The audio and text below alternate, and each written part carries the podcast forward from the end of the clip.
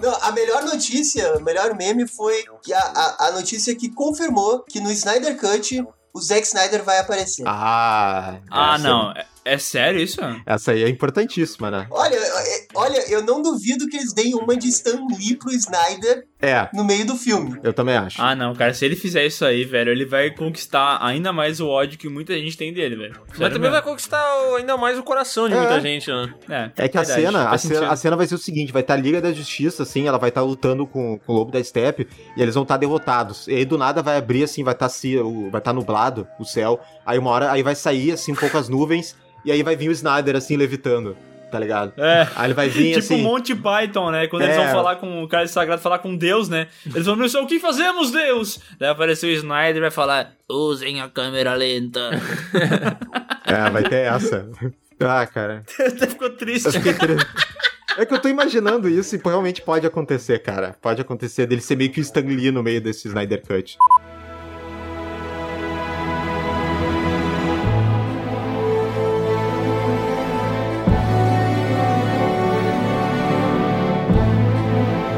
Olá, pessoas! Estamos começando mais um PeeWeeCast, o podcast do canal Piuí, que hoje vai abordar um assunto polêmico, um assunto já bastante chutado, mas que finalmente a gente vai poder dar a nossa opinião aqui, que é o Snyder Cut e as nossas expectativas para ele. E para poder falar sobre esse assunto com mais propriedade, nós chamamos os nossos amigos da Bate Caverna, começando, claro, pelo nosso grande Marcelinho. Olá, pessoas, aqui é o Marcelo da Batcaverna. E depois daquele último PewCast lá que a gente falou do Aquaman, eu acho que ele nunca foi tão comentado nas redes sociais. Ressuscitou o Aquaman.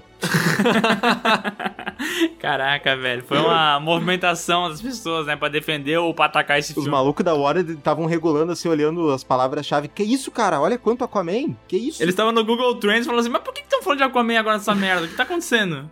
E por que, que Aquaman tá linkado com os termos maravilhoso e merda? O que, que tá rolando? Ó, e pra explicar o porquê que Aquaman é uma merda ou não e falar sobre o Snyder Cut, eu chamei a verdadeira pessoa boa que tem na Batcaverna, né? Que é o Gabriel. Opa, valeu aí. É, na verdade, eu tô com muito medo de participar desse PewCast aqui, porque eu tô com muito medo de ser a única pessoa que vai defender o Snyder Cut. Eu já tô, já tô vendo, já tô vendo. Com certeza será. Maravilhoso. Sempre bom saber que tem alguém pra defender as coisas, né, cara? Sempre bom saber que tem alguém pra defender o indefensável. Ninguém vai ficar desamparado nesse podcast.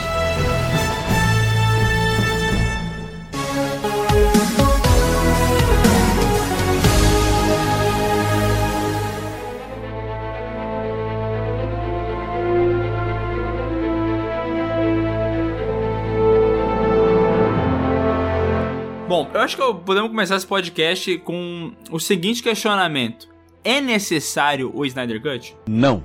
Eu quero, cara, eu quero que, quero que o Marcelo ou o Gabriel se manifestem primeiro, cara. Eu acho que o Gabriel pode falar na frente aí da, da de por que que ele acha que precisa ter bastante aí o Snyder Cut. Olha, eu acredito que é necessário sim, na medida que quando o Snyder saiu da Liga da Justiça, ele saiu por uma injustiça, né? Devido a um aproveitamento da própria Warner para colocar um outro diretor e poder fazer as suas maquiavelices lá né, no filme da Liga da Justiça e tentar transformar nos Vingadores da vida. Então, nesse ponto de vista, respeitando o que, que é cinema, que, a, claro, é um produto comercial também, mas também, acima disso, é o produto do seu diretor e da sua equipe. Né? Então, acho que em algum momento ele se perdeu, a Warner se perdeu nesse ponto de, de filme e, e voltar ao Snyder Cut é necessário justamente para corrigir essa injus- injustiça com a própria Pô, pessoa. só me lembra uma coisa, por que mesmo que o Snyder foi jogado de escanteio? É, é, eu até assim, eu desconfio um pouco, eu acho que não tem uma. A gente não sabe a verdade absoluta, né? Eu vejo que tem essa forma Uhum. que o Gabriel falou, eu acho que não tá errado, dá pra pensar realmente que foi essa coisa, como ele falou, maquiavélica da Warner, vou tirar o Snyder e tudo mais. Mas tem também o outro lado que eu acho que tem a outra variante, que o Snyder já antes ele já vinha sendo, ele já tinha uma dúvida assim da Warner em relação ao Snyder pelo desempenho do Batman vs Superman. Então eles já não estavam um pouco satisfeitos com o trabalho dele. E relatos, né, no começo do ano, o Snyder, é, ele saiu mais ou menos ali no começo de 2017 também, e ele já tinha, já tinha dentro, as pessoas falando dentro da Warner, que a galera já estava insatisfeita com o corte dele bruto, né? Das filmagens que ele já tinha, entende? Então tinha toda essa questão dele já não estar. A Warner já não está satisfeita com o trabalho dele ali, né? Mas. Não teve um lance também da filha é, dele que aí, comentaram? Aí chega nessa questão da filha dele. Foi um pouco. Foi, é que deu uma coincidência. É, é, que, é por isso que eu acho que tem essas duas versões, e de novo, a gente não sabe qual é a verdade, porque no meio desse bolo todo que saíam essas informações que a Warner classificava o, o corte dele como algo inassistível e que estava muito longo e que eles não estavam satisfeitos, teve a questão que a filha dele se suicidou, né? Foi algo muito, muito pesado na, na vida do Zack Snyder e meio que coincidiu. Eu acho que foi essas duas coisas. Teve essa questão pessoal do Zack Snyder, mas há relatos de que a Warner já estava insatisfeita e já estava planejando demitir ele. E até o nome do Whedon, ele tava na jogada lá de colocarem ele pelo sucesso dele com Vingadores, né? Uhum.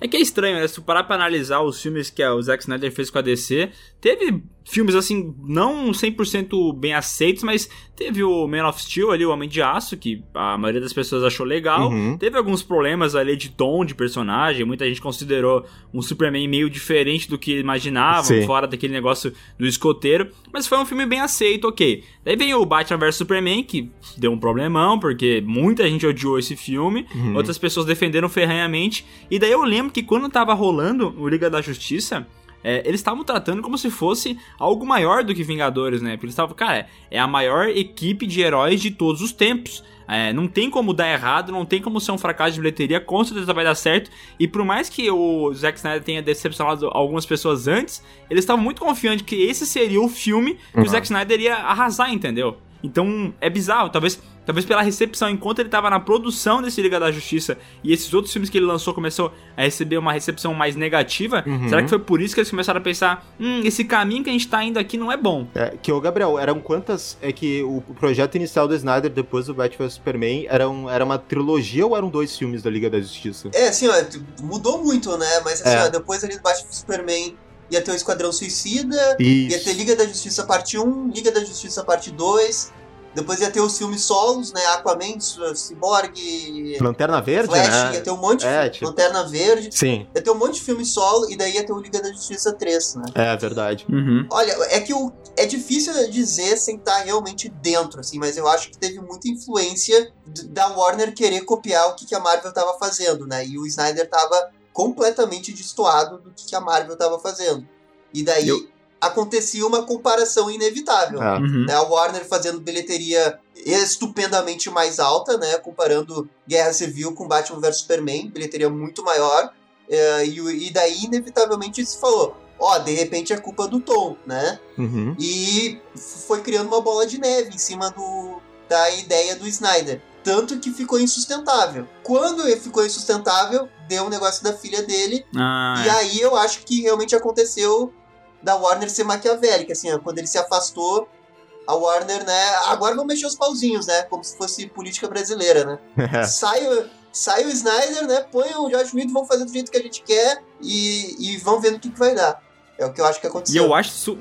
Eu acho isso bizarro, cara. Olha como é que a Warner pensa. Olha, não tá dando certo do jeito, do jeito que o Snyder tá fazendo. Vamos chamar o diretor de Vingadores. É. Sabe? Parece assim, ah, eu não sei o que fazer aqui com o Piuí. Vamos chamar o concorrente pra entrar no lugar do Léo. Entendeu? Não faz sentido. É, mas tu já tentou fazer isso, né? Exatamente. Exposed. Não, que não poderiam ter visões mais opostas, né? É, Eu acho que ex- filme, é, são muito diferentes. Aham. É, mas eu acho que isso aconteceu mesmo, de eles entrarem numa onda muito Marvel, de universo e de tudo mais, só que aí, cara, a Marvel tava alguns anos à frente, né? E aí eu também acho que, putz, foi um erro muito grande esse cronograma deles de quererem lançar primeiro a galera reunida pra depois lançar os projetos solo, sabe? Eu acho que eles meio que pegaram a fórmula que a Marvel tava fazendo e falaram assim, cara, vamos tentar replicar, né? Olha só quanta grana esses caras estão fazendo. Só que a gente tá atrasado, meu. A gente tá atrasado e a gente precisa chegar chegando, a gente tem que chamar atenção e tal. E eles meio que pegaram e, e inverteram a ordem das coisas, né? E aí eu acho que teve essa, essa questão do tom aí. Acho que até o Zack Snyder talvez tenha, tenha sido mais responsabilizado do que ele deveria ter sido por tudo que deu errado. Uhum. E no fim das contas, eu também vejo isso, assim, que, sei lá, eles, eles terem lançado Liga da Justiça e Batman vs Superman antes de lançar os filmes solo dos heróis, por exemplo, Uhum. eu acho que foi, foi uma coisa bem negativa, sabe? Porque o roteiro desses filmes já, em alguns casos, meio que que não trabalhou muito bem os personagens e as pessoas não conheciam muito bem e tal, então eles acabaram se apoiando demais na, só na imagem dos personagens, né? Porque o desenvolvimento em si eles não tiveram tanto. É, eu acho que um exemplo disso, até no meio dessa produção, foi o próprio Esquadrão Suicida, né? Que ele tinha o primeiro trailer e o tom dele, ele era bas- a própria identidade visual, né? Ele lembrava bastante aquela estética já dos filmes do Zack Snyder, que, só lembrando, né, pra quem não sabe, assim, o Zack Snyder ele era pra ser esse grande, é, sei lá, arquiteto, assim, do, do no- desse universo da DC, né, que começou com o Homem de Aço. E aí, do nada, a gente viu depois um outro trailer que, pelas reações, né, os caras passaram esse trailer e aí eles, ah não, vamos colocar uma nova identidade visual mexendo meio que parecido com Guardiões da Galáxia, né, o Esquadrão Suicida, com cores e trilha sonora, né, tudo diferentão. E aí você já vê ali um meio que um proto do que eles iam fazer com Liga da Justiça, né, a versão que foi pro cinema, né. É bem bizarro, tem. Se tu falou da diferença que tem em cada trailer. Se eu não me engano, o Esquadrão Suicida tem três trailers, né? Hum. Se tu pegar o, o lettering final desses três trailers e colocar um do lado do outro, é, bem, bem isso aí que tu falou. O primeiro trailer era preto e branco, darkzão, aquele bagulho, não sei lá. Daí o segundo tinha uns elementos mais coloridos. Uhum. Cara, no terceiro tava uma loucura de neon, assim. Porque pa- parece que falaram assim, ó, ó, Guardiões da Galáxia. Vai nessa. Não, mas, mas- Pega e faz isso Não, mas aqui. só lembrando, só- eles gente- abriram o Photoshop, é, é, não, Aham. eles abriram o Photoshop e estouraram saturação, assim, ó, no máximo, né? O máximo Exato, que dá é, é muito bizarro porque tu vê claramente que não era naquela proposta. O filme tem várias piadinhas assim, em alguns momentos que é pra ser uma parada mais dark, pra falar sobre morte e como matar os outros, não sei o que lá. Aham. E daí tem umas quebras com piadas bobas, sabe? Parece que é meio desconexo o tom do filme. Não, né? mas só lembrando que o, o- eu acho que talvez eles acharam que por isso que o Liga da Justiça, a versão do Whedon ia ser melhor, assim, ia ser bom, porque o Esquadrão Suicida, querendo ou não, ele foi um sucesso. Financeiramente, talvez não de críticas, mas até ganhou um Oscar? Ele, ele fez sucesso, o Esquadrão Suicida. Aham. né? Então talvez ele... Quanto é que ele fez de dinheiro? 800 milhões? Por aí, se eu não me engano. Foi por aí.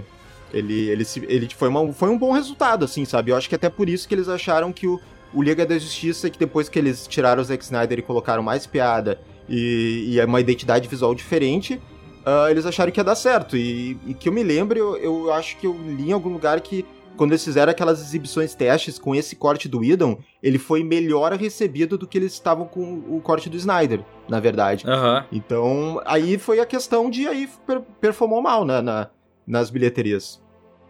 Cara, eu tava vendo aqui, Esquadrão Suicida fez 746 milhões. Ó, Ele fez mais dinheiro que Liga da Justiça, impressionante. Fez. É impressionante. É, mas o Batman vs Superman fez mais.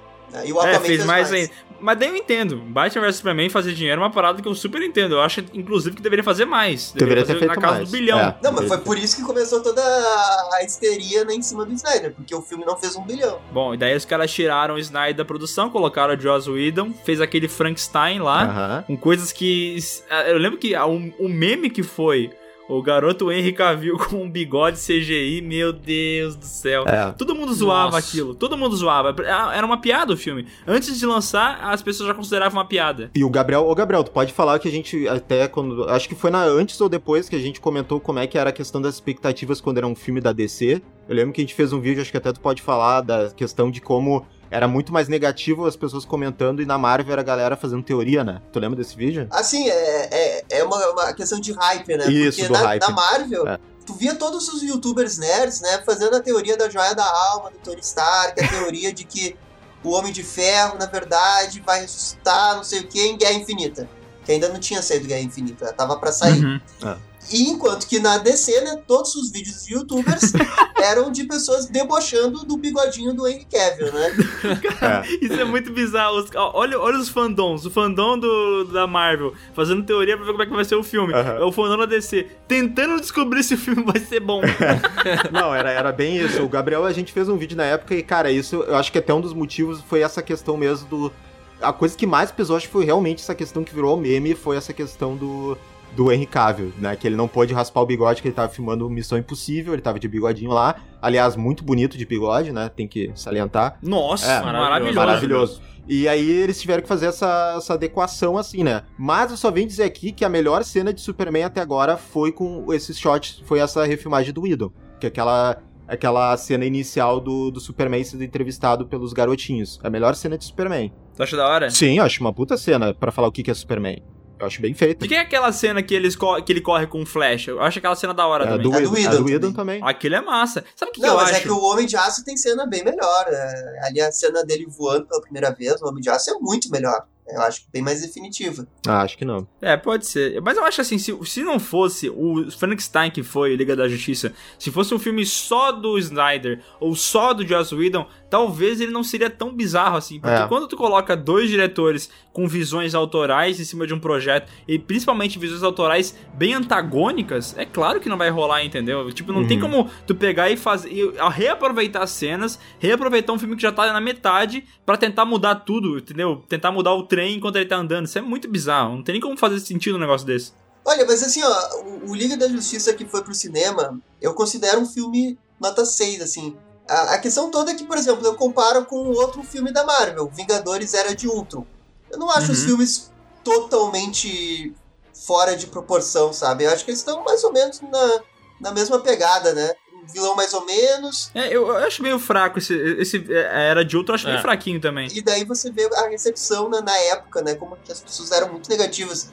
O filme é mais ou menos a mesma pegada, né? Só que daí o Era de Ultron faz um bilhão e meio Uhum. e o Liga da Justiça faz 500 mi- milhões e é um fracasso, né? Uhum. Então é, a expectativa, o hype para aquela época era muito importante e isso prejudicou muito a performance do, do Liga da Justiça. Aham. Do Josh É, mas eu tenho a impressão que a DC construiu esse hype negativo, né? A culpa é da Porque eu DC. entendo. É, Eu Sim, entendo sim. que o, o Guerra de Ultron e o Liga da Justiça eu também não acho Guerra que de existe um Ultron. abismo entre esses dois filmes. Guerra de Ultron. É, eu não consigo. Eu não consigo, eu não consigo. O Falcão Negro É.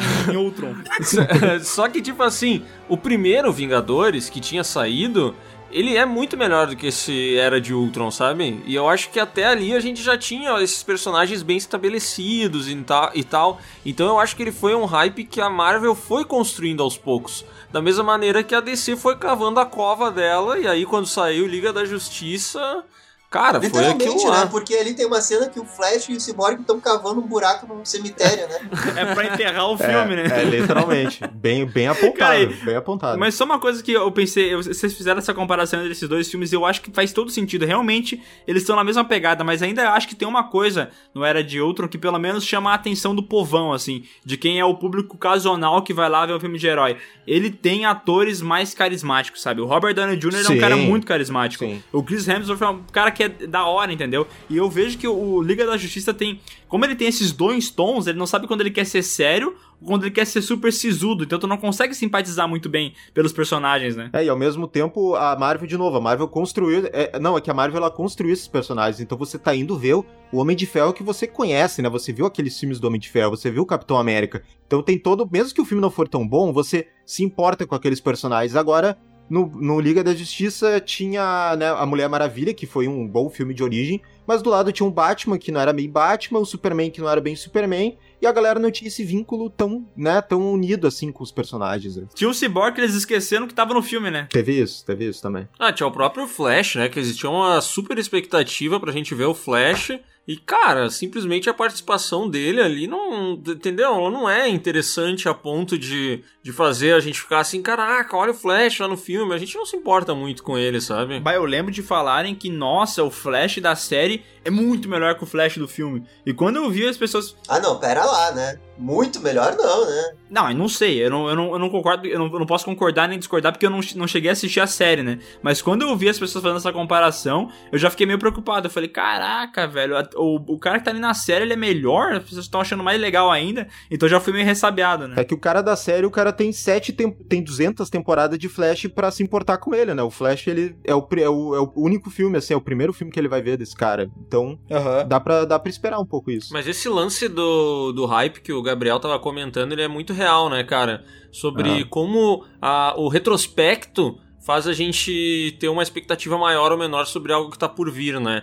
Porque a DC, depois que teve ali o. Pô, ela acertou com, com Mulher Maravilha e meio que deu um, um gás, tá ligado? Uhum. E aí depois vieram outros filmes ali que eles foram meio que reconstruindo a reputação, né? E hoje eu acho que já se tem uma visão bem diferente, assim. Acho que principalmente depois de Coringa, Ah, é. tipo assim, a expectativa ela voltou lá pro teto, sabe? Tipo assim, a expectativa talvez seja mais alta do que, que a DC vai lançar, no, por exemplo, no, no filme do Batman o novo, É. do que quais serão os próximos passos da Marvel, né? Exatamente.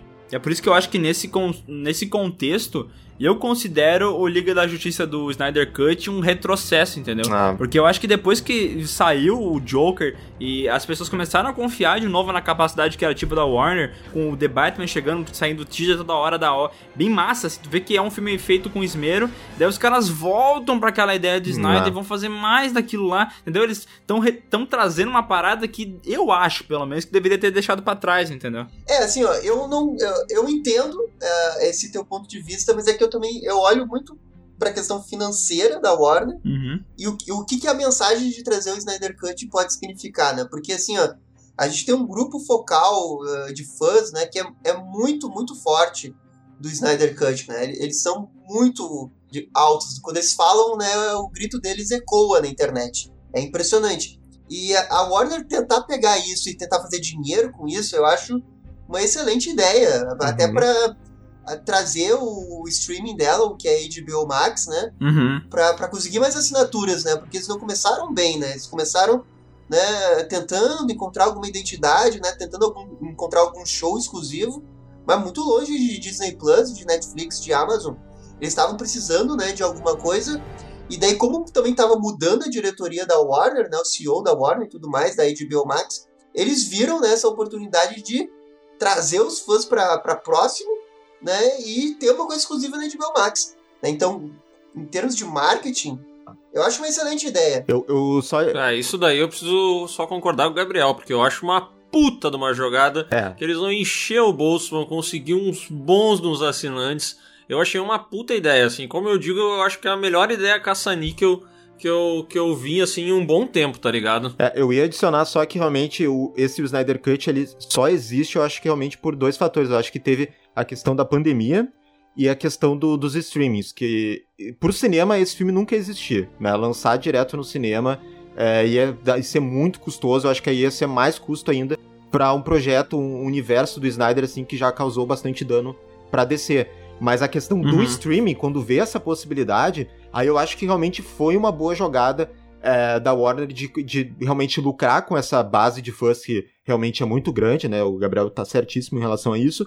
E eu acho que aí é só questão mesmo de ver o quanto que isso pode talvez impactar ou não nesses outros projetos de longa-metragem, que realmente aí eu concordo com o Miguel que eu acho que em questão de filmes, eu gosto muito da direção que atualmente a DC tá fazendo com esses filmes, sabe? Que veio na esteira, veio o Aquaman aí que o Piuí adora, Tá me tirando? o Shazam, que tem uma pegada diferente, né? Tem um todo um, um- um tipo de, de, de tema, assim, diferente com criança e tal. Acho legal aquilo. Veio o Aves de Rapina também. Aí veio, e agora veio o Coringa também, que é algo que a Marvel jamais vai poder fazer, esse tipo de projeto, tá ligado? Co- Como Aham. Coringa.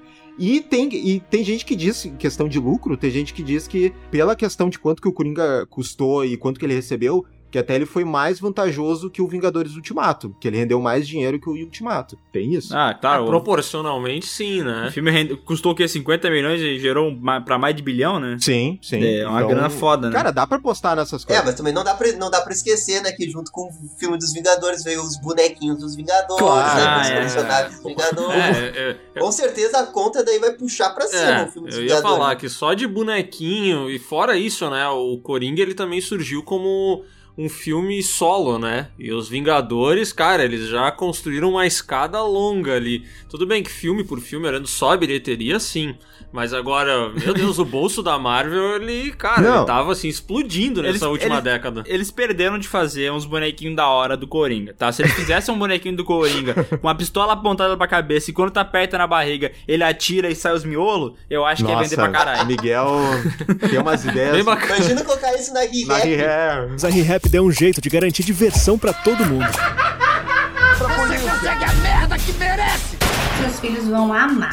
É, não, assim, to- bem, assim, eu digo, né, brinquedo que tem tudo a ver com a proposta do filme também, né? Claro. Que não é só pegar e fazer um, um, um Coringa feliz, não pode, né? Não, eu, eu, tipo, claro, eu concordo realmente que se for botar no papel, assim, realmente eu acho que o Ultimato deve ter dado mais, mas eu digo assim, ó, eles chegaram, eles construíram todo o universo pra chegar nessa bilheteria. Agora a Marvel, no, no panorama atual, eles vão ter que fazer tudo de novo, e talvez não se repita esse tipo de estratégia. E a DC, ela pode ir fazendo isso com vários filmes, entendeu? Ela pode ter esse tipo de retorno com um filme baixo orçamento que você faz um puta filme e recebe uma puta bilheteria, entendeu? Dá pra apostar nisso também.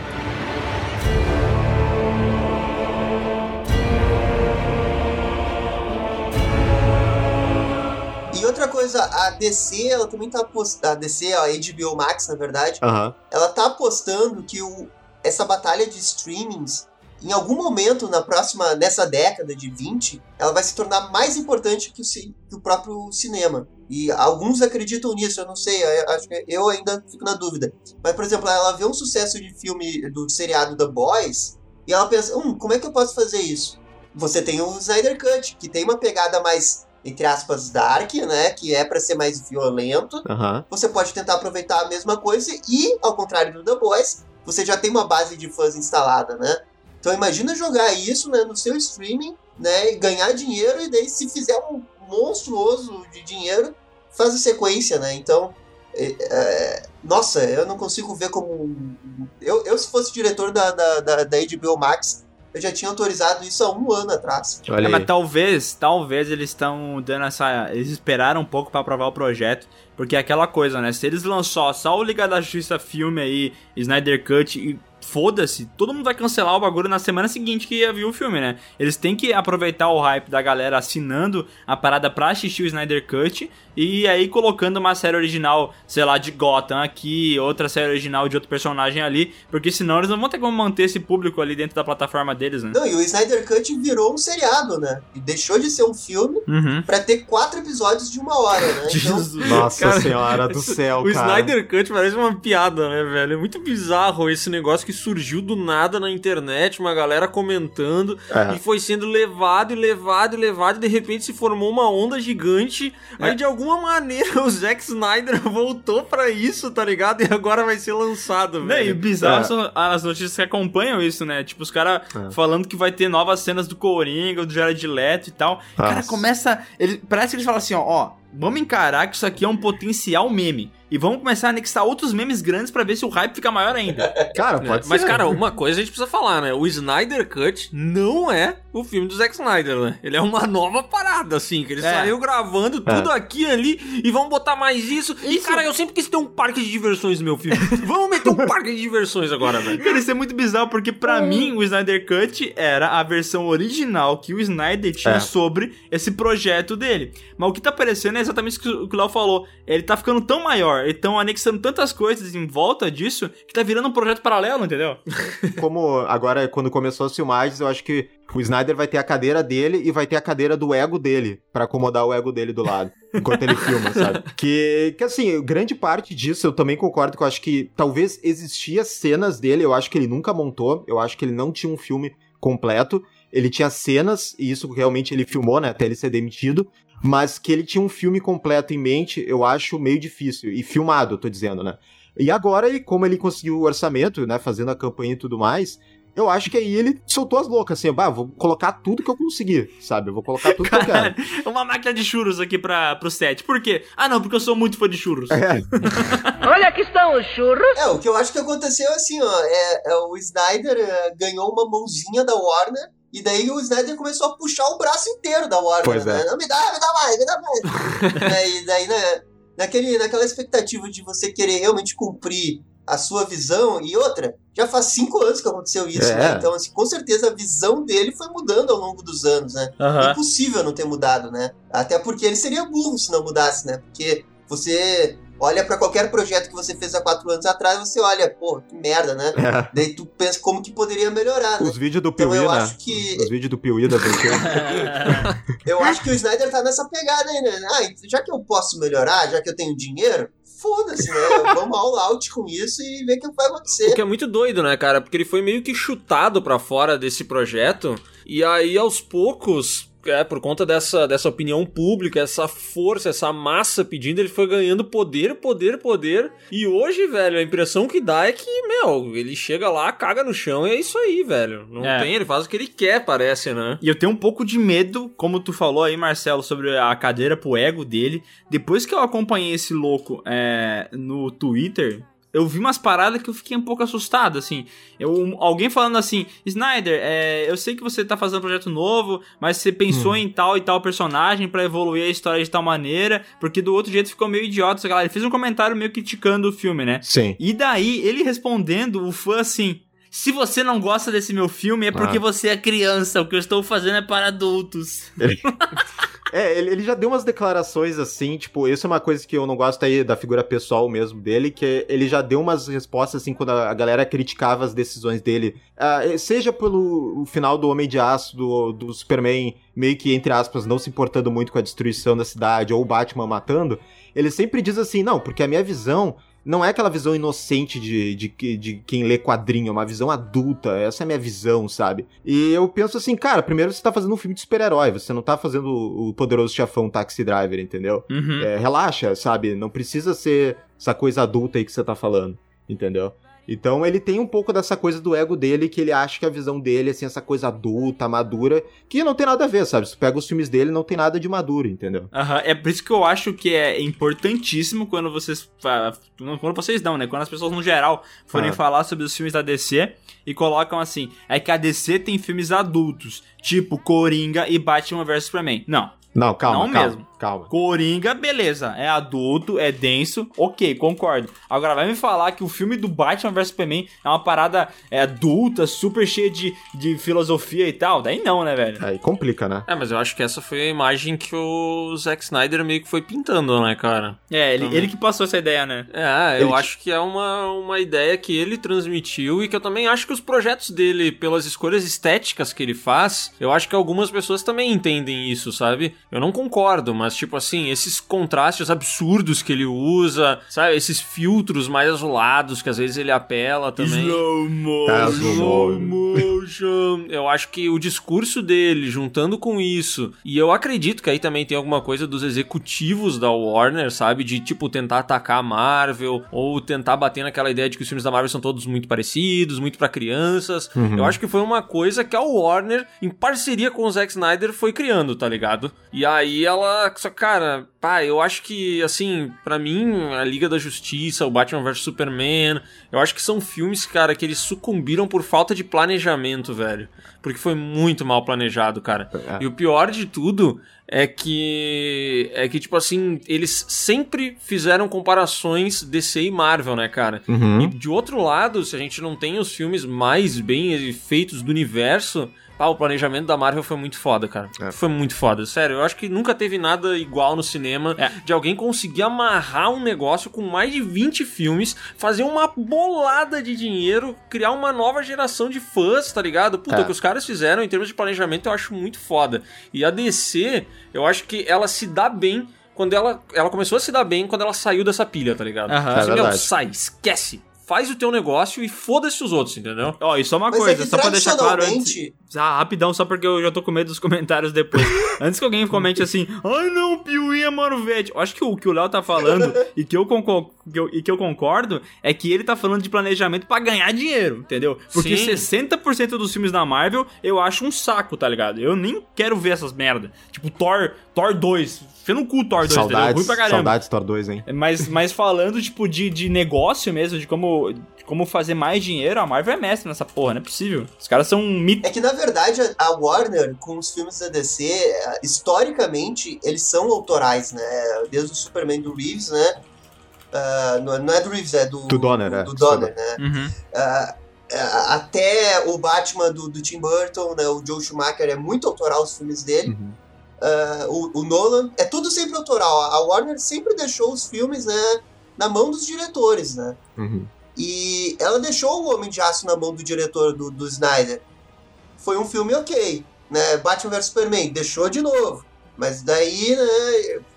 Deixou, mas falou. Mas começa a falar do- dos, dos outros super-heróis né, É. que, que a gente tem esse universo, né?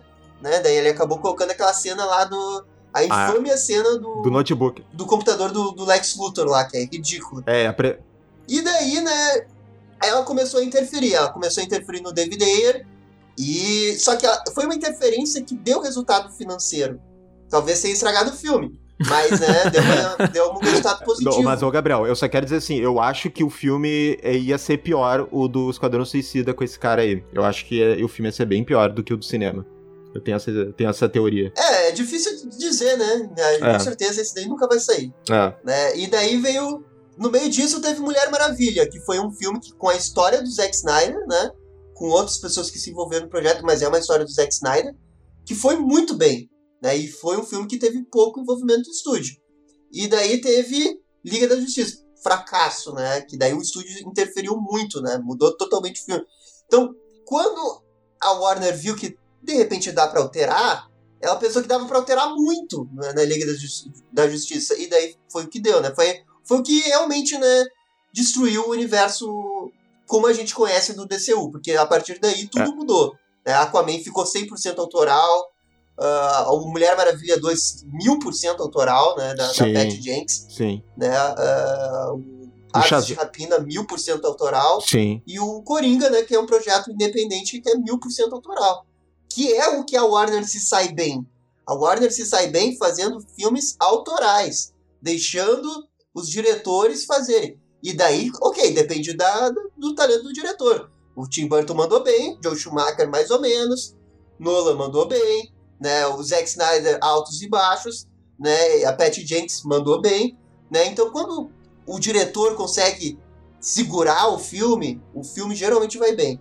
Quando ele não consegue, falha. E não, é isso que dá pra adicionar, que realmente ali o Zack Snyder, o Gabriel comentou, realmente assim, no Batman vs Superman, eu não sei o quanto que era planejamento dele ou não, isso também a gente nunca vai saber, mas você vê com certeza que tem aquela coisa do, do estúdio apressando, né? De dizendo, pô, ali, os caras já estão nos Vingadores, vamos, vamos colocar, né, no- vamos colocar novo, novo, novo herói aí, Vamos porque tem que vender tal Aquaman, coisa. né? Ah, é, vamos mostrar esse Aquaman. É, vamos colocar o Aquaman, vamos dar uma prévia. E aí, tipo, como o Gabriel falou, tem uma das piores cenas que eu já vi, que é realmente a apresentação da Liga da, Liga da Justiça num, num notebook, né? Apresentação de slide. É ridículo. É ridículo aquela cena. Essa cena, Cara, cara.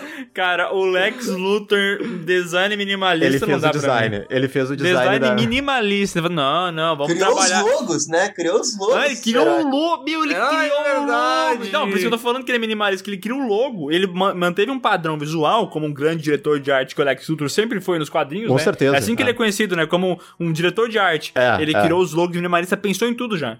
Se fosse publicitário, ia pensar na campanha de Tu marketing. lembra dessa cena aí, Léo? Lembro, cara, deplorável, velho. Que coisa horrorosa. E é muito lance. É aquele lance, né, meu? A gente não lançou nenhum filme solo deles agora, mas, cara, eles vão aparecer, meu. A galera vai ficar maluca quando eles souberem, velho. cara. Fala alguma coisa aí no filme, vai. Parece muito filme de zumbi, né? Parece que a, a DC tá dentro de uma casa e o pessoal da Marvel tá. Os zumbis estão invadindo, assim. E daí os caras falam assim, ó, estão chegando lá, hein? Daqui, daqui a pouco eles já estão aí, né?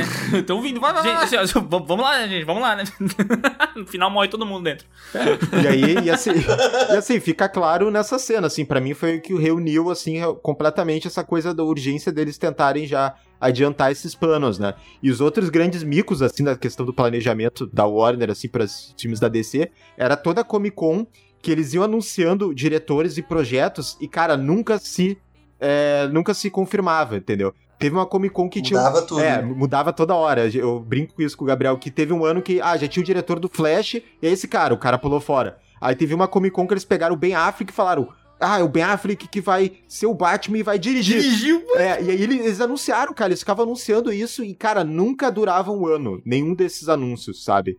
E agora... É, cara, É, tu me falou, eu tinha esquecido isso. Esses caras da DC, da Marvel também, eles fazem isso, mas eu acho muito engraçado que eles chegam assim na San Diego Comic Con e É. falam assim, ó, eles estão em 2014. Eles chegam e falam assim, ó, ah, então 2015 vai ter o Flash, 2016 vai ter Mulher Maravilha, 2018 vai ter o Aquaman. Aí 2030 vai ter o filme do Liga da Justiça 16. Meu Deus, cara, uma coisa de cada vez, né, velho? é, não, mas isso, isso também é uma grande prova. Não, e daí é legal comparar com a Marvel, porque a, a Marvel colocava esse roadmap e ele 90% acontecia. Aham. O roadmap da, da, da DC nada acontecia. O mais, nada. fa- o mais fácil do roadmap da Marvel mudar era o logo dos filmes que eles mudavam, o lettering, que ia alterando, né? Mas os filmes saíam.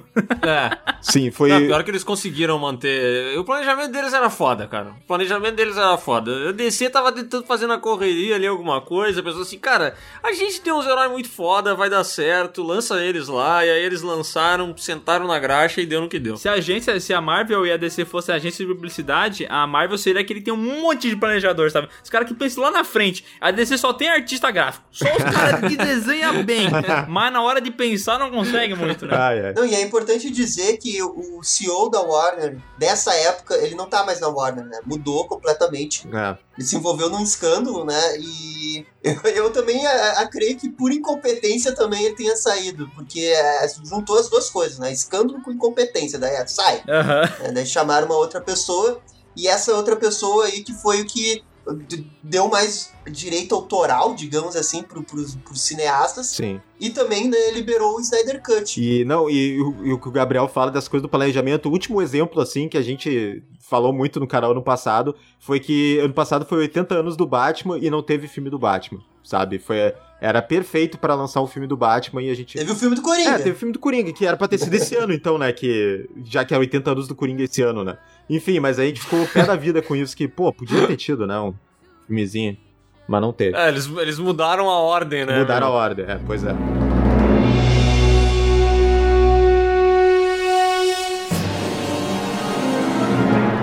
Ó, mas olha só, a gente falou um monte dessas coisas até agora, do passado, do, do nosso amigo Zack Snyder Cut. E agora. Mudou o nome, que- né? É, Agora é o nome. Snyder Cut o nome dele. Não- É, e agora Director's Cut também não existe mais, né? Agora é fazer o Snyder Cut do Ridley Scott, sei lá. É, tudo fazer agora é fazer o Snyder Cut, né? E eu tenho aquela teoria de que o Zack Snyder daqui uns três anos vai abandonar a carreira de diretor e vai só se focar em Snyder Cuts. Então todos os filmes ruins que saírem, eles vão contratar o Zack Snyder pra Ah. fazer um Snyder Cut, entendeu? Saquei. Lançar uma nova Ah. versão. Boa, Entendi. boa. Esse boa. vai ser o esquema dele.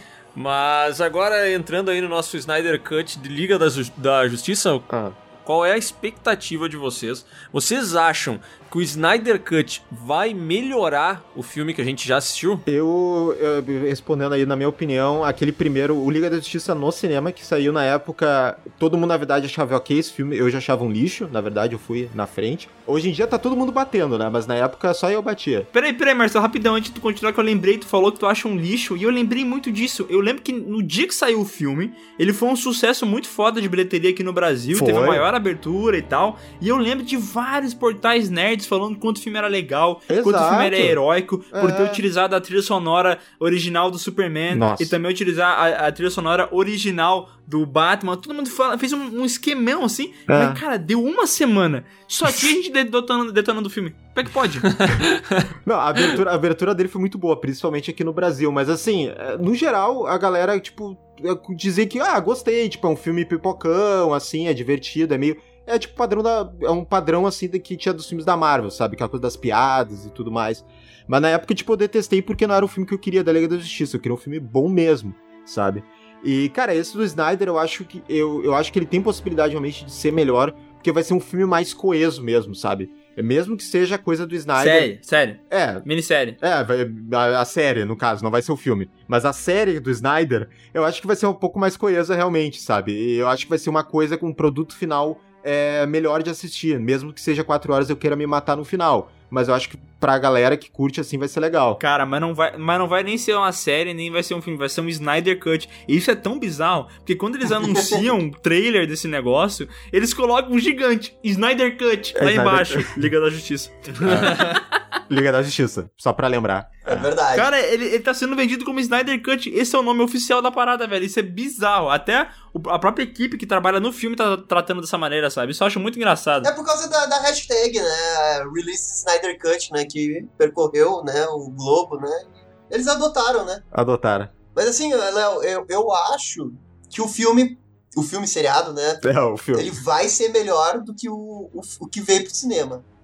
Agora, eu acredito que não vai ser um filme pra todo mundo, assim, porque estruturalmente ele não pode mudar muito, assim, porque ainda vai ser o Lobo da Steppe, pegando as caixas maternas. Isso eu acho que não vai mudar. E o quanto que dá pra melhorar isso é uma incógnita, né? Eu acho que dá pra melhorar, mas não a ponto do filme melhorar drasticamente. Eu acho que isso é impossível, né? Eu acho que pode melhorar na, na questão dos personagens, que é muito mais ou menos no- na versão do Josh Whedon. O Superman é muito ruim do, Jo- do Josh Whedon na questão da motivação. O uniforme é perfeito, mas a, a motivação, o jeito que ele volta, o jeito que ele é ressuscitado, Kalel, tudo não! péssimo. Cara, ah, tem a cena do Miguel. O Miguel adora essa Cara, cena. essa cena não dá pra mim. Eu Kal-El. repito ela sempre que eu vejo. Kalel. Kalel, não! A atuação É, da ali a, Gal Gadot. Ga- a Gal Gadot fazendo nível atuação de Oscar. Nossa, né? malhação ali. Malhação total. Cara, sabe que curioso que essa semana a gente foi gravar um vídeo aqui no Piuí e no meio das pesquisas eu acabei dando de cara com Cruzada. Não sei se vocês já assistiram esse filme. É um filme do Ridley Scott, lá de 2005. Eu assisti no colégio. É, tem o Orlando Bloom como protagonista e tal. É. E eu, eu descobri que esse filme tem um Director's Cut. Eu só assisti a versão original dele, tá? Mas eu descobri que tem um Director's Cut dele que, tipo assim, cara, ele foi recepcionado de uma maneira completamente diferente do que o filme que acabou indo pro cinema, tá ligado? O filme foi pro cinema, foi considerado um filme medíocre, absolutamente nada de especial, até meio longo e tal. Pô, Aí passou um gostei. tempo, o Ridley Scott lançou a versão dele com 45, 50 minutos a mais. Uhum. E, cara, as críticas são muito positivas, tá ligado? Tipo assim, eles conseguiram mudar o filme. Eu não assisti, então eu não posso afirmar se isso realmente acontece, mas eu fiquei meio surpreso, assim. E lembrei, inclusive, Não, e que tem- o Ridley Scott já fez o Blade Runner. É, eu ia falar. Também a versão do diretor dele, que é muito melhor. E isso mudou completamente É, o esse é um filme. filme isso que é bizarro, porque o, o que ele mudou de tirar a narração, mudar o final, isso deixou outra parada, tá ligado? É, e É, aí eu fico melhora. pensando o quanto que eles vão conseguir mudar nesse Snyder Cut, tá ligado? Porque, que nem o Gabriel disse, provavelmente vai continuar aquilo ali, o Lobo da Steppe, as caixas maternas e tal, mas o que será que eles vão trazer pra justificar isso, tá ligado? Qual é esse grande lance que o Zack Snyder tinha, qual é a grande visão que ele tinha que faria esse filme ser muito melhor? Eu fico curioso pra isso, tá ligado? Porque todos esses Director's Cut do Ridley Scott, de qualquer outro diretor que a gente já tenha visto, nenhum deles teve, meu Deus, nenhum centésimo do hype que esse teve, tá ligado? Ninguém fica esperando, ai meu Deus, vai sair o, o Nolan's Cut de sei lá o que, vai sair, sabe, o Tarantino's Cut de whatever. Sim. Ninguém fica esperando isso, tá ligado? Só que nesse caso tá todo mundo com expectativa, velho. E eu acho que se eles não trouxerem alguma coisa que realmente faça valer, que não seja mais cena de batalha, mais cena com efeito especial, eu acho que tem que ter alguma parada ali Roteiro. que consiga mudar Roteiro. Um, um roteiro, entendeu? Que consiga mudar o curso da história de alguma maneira, porque senão vai ser decepcionante, velho. Eu já sei. O Dark Side PlayStation 2. É o Dark Side do PlayStation 2. É, tem essa. O pessoal lembra muito do da, da edição do Brian Singer, se eu não me engano, que ele era o diretor do X-Men Dia de um Futuro Esquecido, né? Que tem a versão da vampira. Ah, é verdade. eu nunca assisti, é mas o pessoal fala que muda bastante o filme. né? Muda, muda. E é um, e é um, um cenário de super-heróis, né? Um filme de super-heróis que teve bastante edição e que o pessoal fala que melhora bastante. Eu não, não assisti pra, pra julgar, né? Mas eu, por exemplo, cito o Batman vs Superman, que tem a Ultimate Edition. Eu acho que melhora. Mas é uma melhoradinha, sabe? Eu acho que ajuda a pincelar melhor o Batman. Mas é, pra aquele Batman funcionar, tinha que ter todo um filme antes do Batman para justificar o Batman Saúde, né? saúde. Então esse foi, esse foi o pecado. Então, o quanto que ele vai modificar para que aqueles personagens, Hum. né? A Mulher Maravilha, Batman, Flash, eles tenham um desenvolvimento mais pleno, né? Eu acho, eu acho que ele consegue. Mas eu acho que também não é um- não consegue pra virar um 5 para 8, sabe? Ah. Eu acho que Aham. vai virar de um 5 para 7, para um 7,5, sabe? Eu acho que essa é a melhora efetiva que o Snyder Cut pode, pode ter. Não, mas é porque os fãs, assim, eu não sei, não sei como é que é pra vocês aí, mas a gente sempre dá uma zoada no Snyder Cut. Eu sempre que posso dar uma zoada no Snyder Cut porque eu acho engraçado. Mas aí os fãs eles vêm e falam assim: "Miguel, tem até um, um fã que sempre faz isso que você deve conhecer o Wildo. Vocês conhecem o Wildo? Hum, não sei, acho que não. O Wildo comenta em todas as coisas do Marcelo, em todas as minhas coisas do Sescone, comenta em tudo. Ele é um cara, um fã muito assíduo. Ok. Então, É. ele, ele, ele sempre vem e fala assim, ele não, mas todo mundo que é, defende muito Snyder Cut, né, fala, vocês vão morder a língua, porque esse filme vai ser completamente diferente Ah. e vai mudar tudo. E eu acho que eles não deveriam ir com essa mentalidade, É. porque senão a, a- eu acho que eles não se decepcionam, porque eles amam tanto o Snyder Cut que se eles cagar num potinho e dar pra eles, eles vão gostar, Eles vão entendeu? comer. É, eu acho que o nível de adoração É, o nível de adoração do, do Snygod, ele chegou a tanto, né? Tanto que agora ele já pode ser chamado de Snygod por alguns, né? Pra ver o É. nível. É. que chegou nesse ponto, sabe? Eu acho que o Gabriel já falou isso muitas vezes, eu concordo. Que assim, ele. Cara, ele pode lançar o que ele quiser. Pode ser um filme até que o CG não esteja nem finalizado que os caras vão achar melhor. Entendeu? Eu acho que. Aham. Eu acho que hoje em dia acho que não dá nem pra debater, sabe? Eu acho que quem gosta muito do Snyder vai gostar demais do Snyder Cut. E, mesmo se assim, É. eles, eles verem umas cenas e, pô, ah, nossa, aqui tá ruim, hein? Eles vão falar, ah, mas pelo menos é melhor que aquele lixo do Whedon, sabe? Eles vão falar desse jeito, sabe? Aham, Não importa, E isso é bizarro porque, porque assim, eu- o, o que eu tava falando é, ah, isso vai acontecer porque quem é fã sempre vai ser fã, independente do que aconteça, mas assim, pro público geral, ainda mais um filme de quatro horas, que vai ser uma série de quatro horas, sabe? Expandindo mais um personagem que ninguém gostou ainda, porque vai, vão voltar ali com o Coringa e tal, sabe? Parece que eles estão extrapolando tanto que tu só vai gostar, só tem uma possibilidade de tu gostar se tu é fã do Snyder, tá ligado? Se tu é fã de outros projetos Ah. do cara, se tu é fã da DC, assim, de maneira que tu quase morre por ela, só assim mesmo. É um jeito Ah. de tu tiver algum prazer assistindo, entendeu? O- O público normal, não. é, eu acho que eles vão adicionar realmente muitas cenas. Eu acho que a grande parte dessas cenas vai ser é, cenas falando sobre os personagens, tá? Dando mais é, drama pra alguns personagens. Principalmente a questão do Cyborg, né? Que atualmente tá rolando aí uma treta que o ator do Cyborg realmente ele tá falando que houve sérios abusos assim do Josh Whedon durante as refilmagens, né? É, ele, ele tá falando isso, até agora a gente não tem certeza sobre nenhum dos lados, mas o cara anda falando coisas inacreditáveis, assim, né? Do, do Josh Whedon. E parece que muita coisa foi limada do, do Cyborg, tem coisa do Flash. Então, eu acho que a grande diferença vai ser realmente isso. Vai ter mais desenvolvimento de certos personagens, mas a trama central vai ser aquela trama que eu acho bem ruim, que acho que vai ser a mesma coisa que o Gabriel falou, da, do Lobo da Steppe chegando, que era as caras maternas, tem no final a luta e deu. É isso, sabe? Acabou. É, o que a gente sabe é que o final, o final pode ser drasticamente diferente, né? Por- porque eles cortaram o- a, a liga sendo derrotada e o Flash voltando no tempo, né? Pode ter isso? Ah, E ele voltando, e daí eles corrigem, né? E, e daí matam o Lobo da Steppe e aparece o Darkseid. Uhum. E aquele final do clipezinho que tem uma narração da Lois Lane, que dali é um final do Josh Whedon. Com certeza, é- é- todo esse final é. No momento que eles encontram o Lobo da Steppe no, no terceiro ato, a dali com certeza vai ser bem é, diferente. aham. né? O, o, que eu, o que eu acho que pode ser bom ou ruim, porque eu gosto. Aí. Eu gosto do jeito que o Josh Whedon termina o, o finalzinho do Liga da Justiça, com a narração da Lois Lane, tendo uma. Ah, achei que tu ia falar dos créditos, que eu adoro essa parte. Come together right now! Tu sabe que essa, essa com certeza não seria a música da Liga da Justiça se fosse Snyder, né? Isso é bem coisa do Josh Nossa. Come Together não tem nada a ver com nada, né, velho? Meu Deus do céu, que escolha péssima de música. Não, é, estamos juntos, Miguel. Tem tudo a ver, cara. Juntos. Não, eu sei, mas a música não cabe o tom dela, assim, a, Sim. a sonoridade dela não lembro que eu tô assistindo, Ai, sabe? Parece que daqui a pouco eles começam assim, and everyone and step and away. Começam os friends assim cantando, sabe, no meio do filme. É, música pop pra Liga da Justiça é uma coisa que eu nunca vou, nunca vou comprar. Assim, É, não faz ver. sentido, né? Sei lá, nem o Vingadores ousa fazer isso.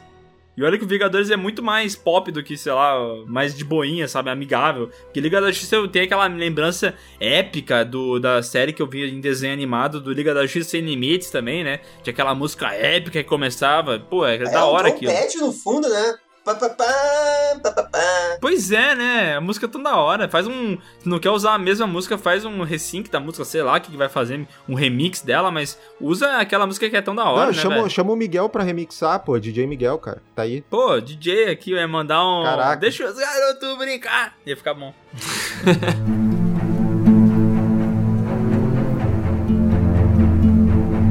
Olha, e deixa eu perguntar uma coisa pra vocês, né? Porque agora a gente tá cheio de, de plataforma de streaming aí.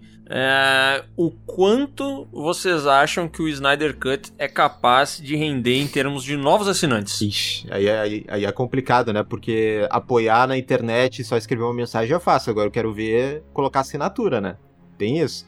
É, porque assim, é outra coisa. O filme vai lançar direto pra streaming. Isso. Isso pra sair direto pra aquele site dos navegantes da internet, olha, é questão de alguns minutinhos. Já vai estar lá na pirata, na, na Baía dos Piratas, né? Vai estar na Bahia. Então, lá, assim- no, lá, no, lá no Jack Sparrow, vai estar, né? vai estar. Lá no Jack Sparrow, lá, lá em Tortuga, lá. Isso. Devia ter um capitão aí nessa frase. E daí a minha, a minha curiosidade é o seguinte: bom, se eles estão fazendo um sistema com essa parada, sistema de streaming, com a parada do Snyder Cut, não sei o que lá, o grande o grande parada que vai vender é, esse streaming e só tem isso, não tem mais nenhum motivo pro cara continuar assinando, eu acho que a maioria das pessoas vai fazer uso ilegal aí das ferramentas para assistir esse filme aí, velho. É, é que a comunidade, assim, eu acredito que realmente vai ter bastante assinante, eu não sei o quanto mais, porque realmente a tentação de ir na Bahia lá do, 12. É, do, Não. do Jack Sparrow é muito forte, mas assim, o que a gente já viu até agora é que essa comunidade aí, né, do, do, do Snyder Cut, essa família Snyder Cut, é muito, É muito unida. É muito unida, né, e os caras realmente estão querendo apoiar o diretor, né.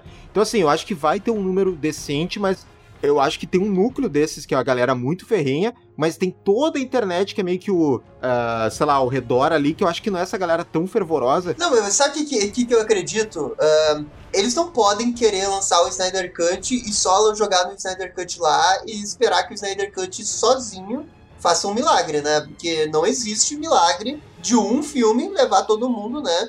A Netflix, né, pra virar a Netflix hoje, conseguiu Stranger Things, mas não parou no Stranger Things, né? Começou a fazer um monte de outra coisa, porque viu que o negócio dela era fazer conteúdo original aliado a uma- um catálogo muito grande de, Uhum. de, de, de filmes. A, a Warner tem que ter essa noção de que, olha, não dá pra ser só uma coisa, né? A gente tem que lançar, como acho que o Léo falou antes, tem que lançar o seriado do, do, do Gotham, tem que fazer o seriado do Lanterna Verde, todos os seriados que tinham lá no, no negócio do streaming da DC tem que virar exclusivo aí da, da, da HBO Max. E fazer uma migração, né, para que tudo seja centralizado na HBO Max. E quando sair o, o Snyder Cut, pelo amor de Deus, que ele esteja disponível no Brasil, né? Porque senão, É. Ah, Metade, né? nossa. Cara, o Mandalorian, velho. Esses tempos, eu não sei quando que isso chegou no Brasil, mas, cara, chegou e eu acho que o pessoal pensou assim, gente, nem vamos divulgar muito. Nem vamos divulgar, que vai ser só pra gente virar piada. Eu acho que só vamos largar um tweet lá e vamos esquecer dessa história. É, Pois é. Tá, tá disponível Mandaloriano aí, quem quiser ver. É, vamos, e depois na sequência já faz outro post em cima que é pra ver se esse aí cai rápido, entendeu? A, a- a Disney, inclusive, colocou assim no tweet: quem quiser rever, porque eles sabem que todo mundo que Aham. já viu, já viu pirata e foda-se, né? É, mas, nossa, Mas menos a gente, que Não. obviamente pegamos o avião toda quinta-feira pra ir lá pra Ah, Califórnia. o, Pi- o Piuí, é, não foi fácil o acompanhar a Piuí série. Pode arcar com isso, né? E, Pode, é, eu- pode evitar. Não, mas eu só ia falar, ô Gabriel, mas se alguém pode fazer um milagre, tu sabe quem pode fazer, né? Snyder God. ah, o Snyder Sna- God, né? Snyder God.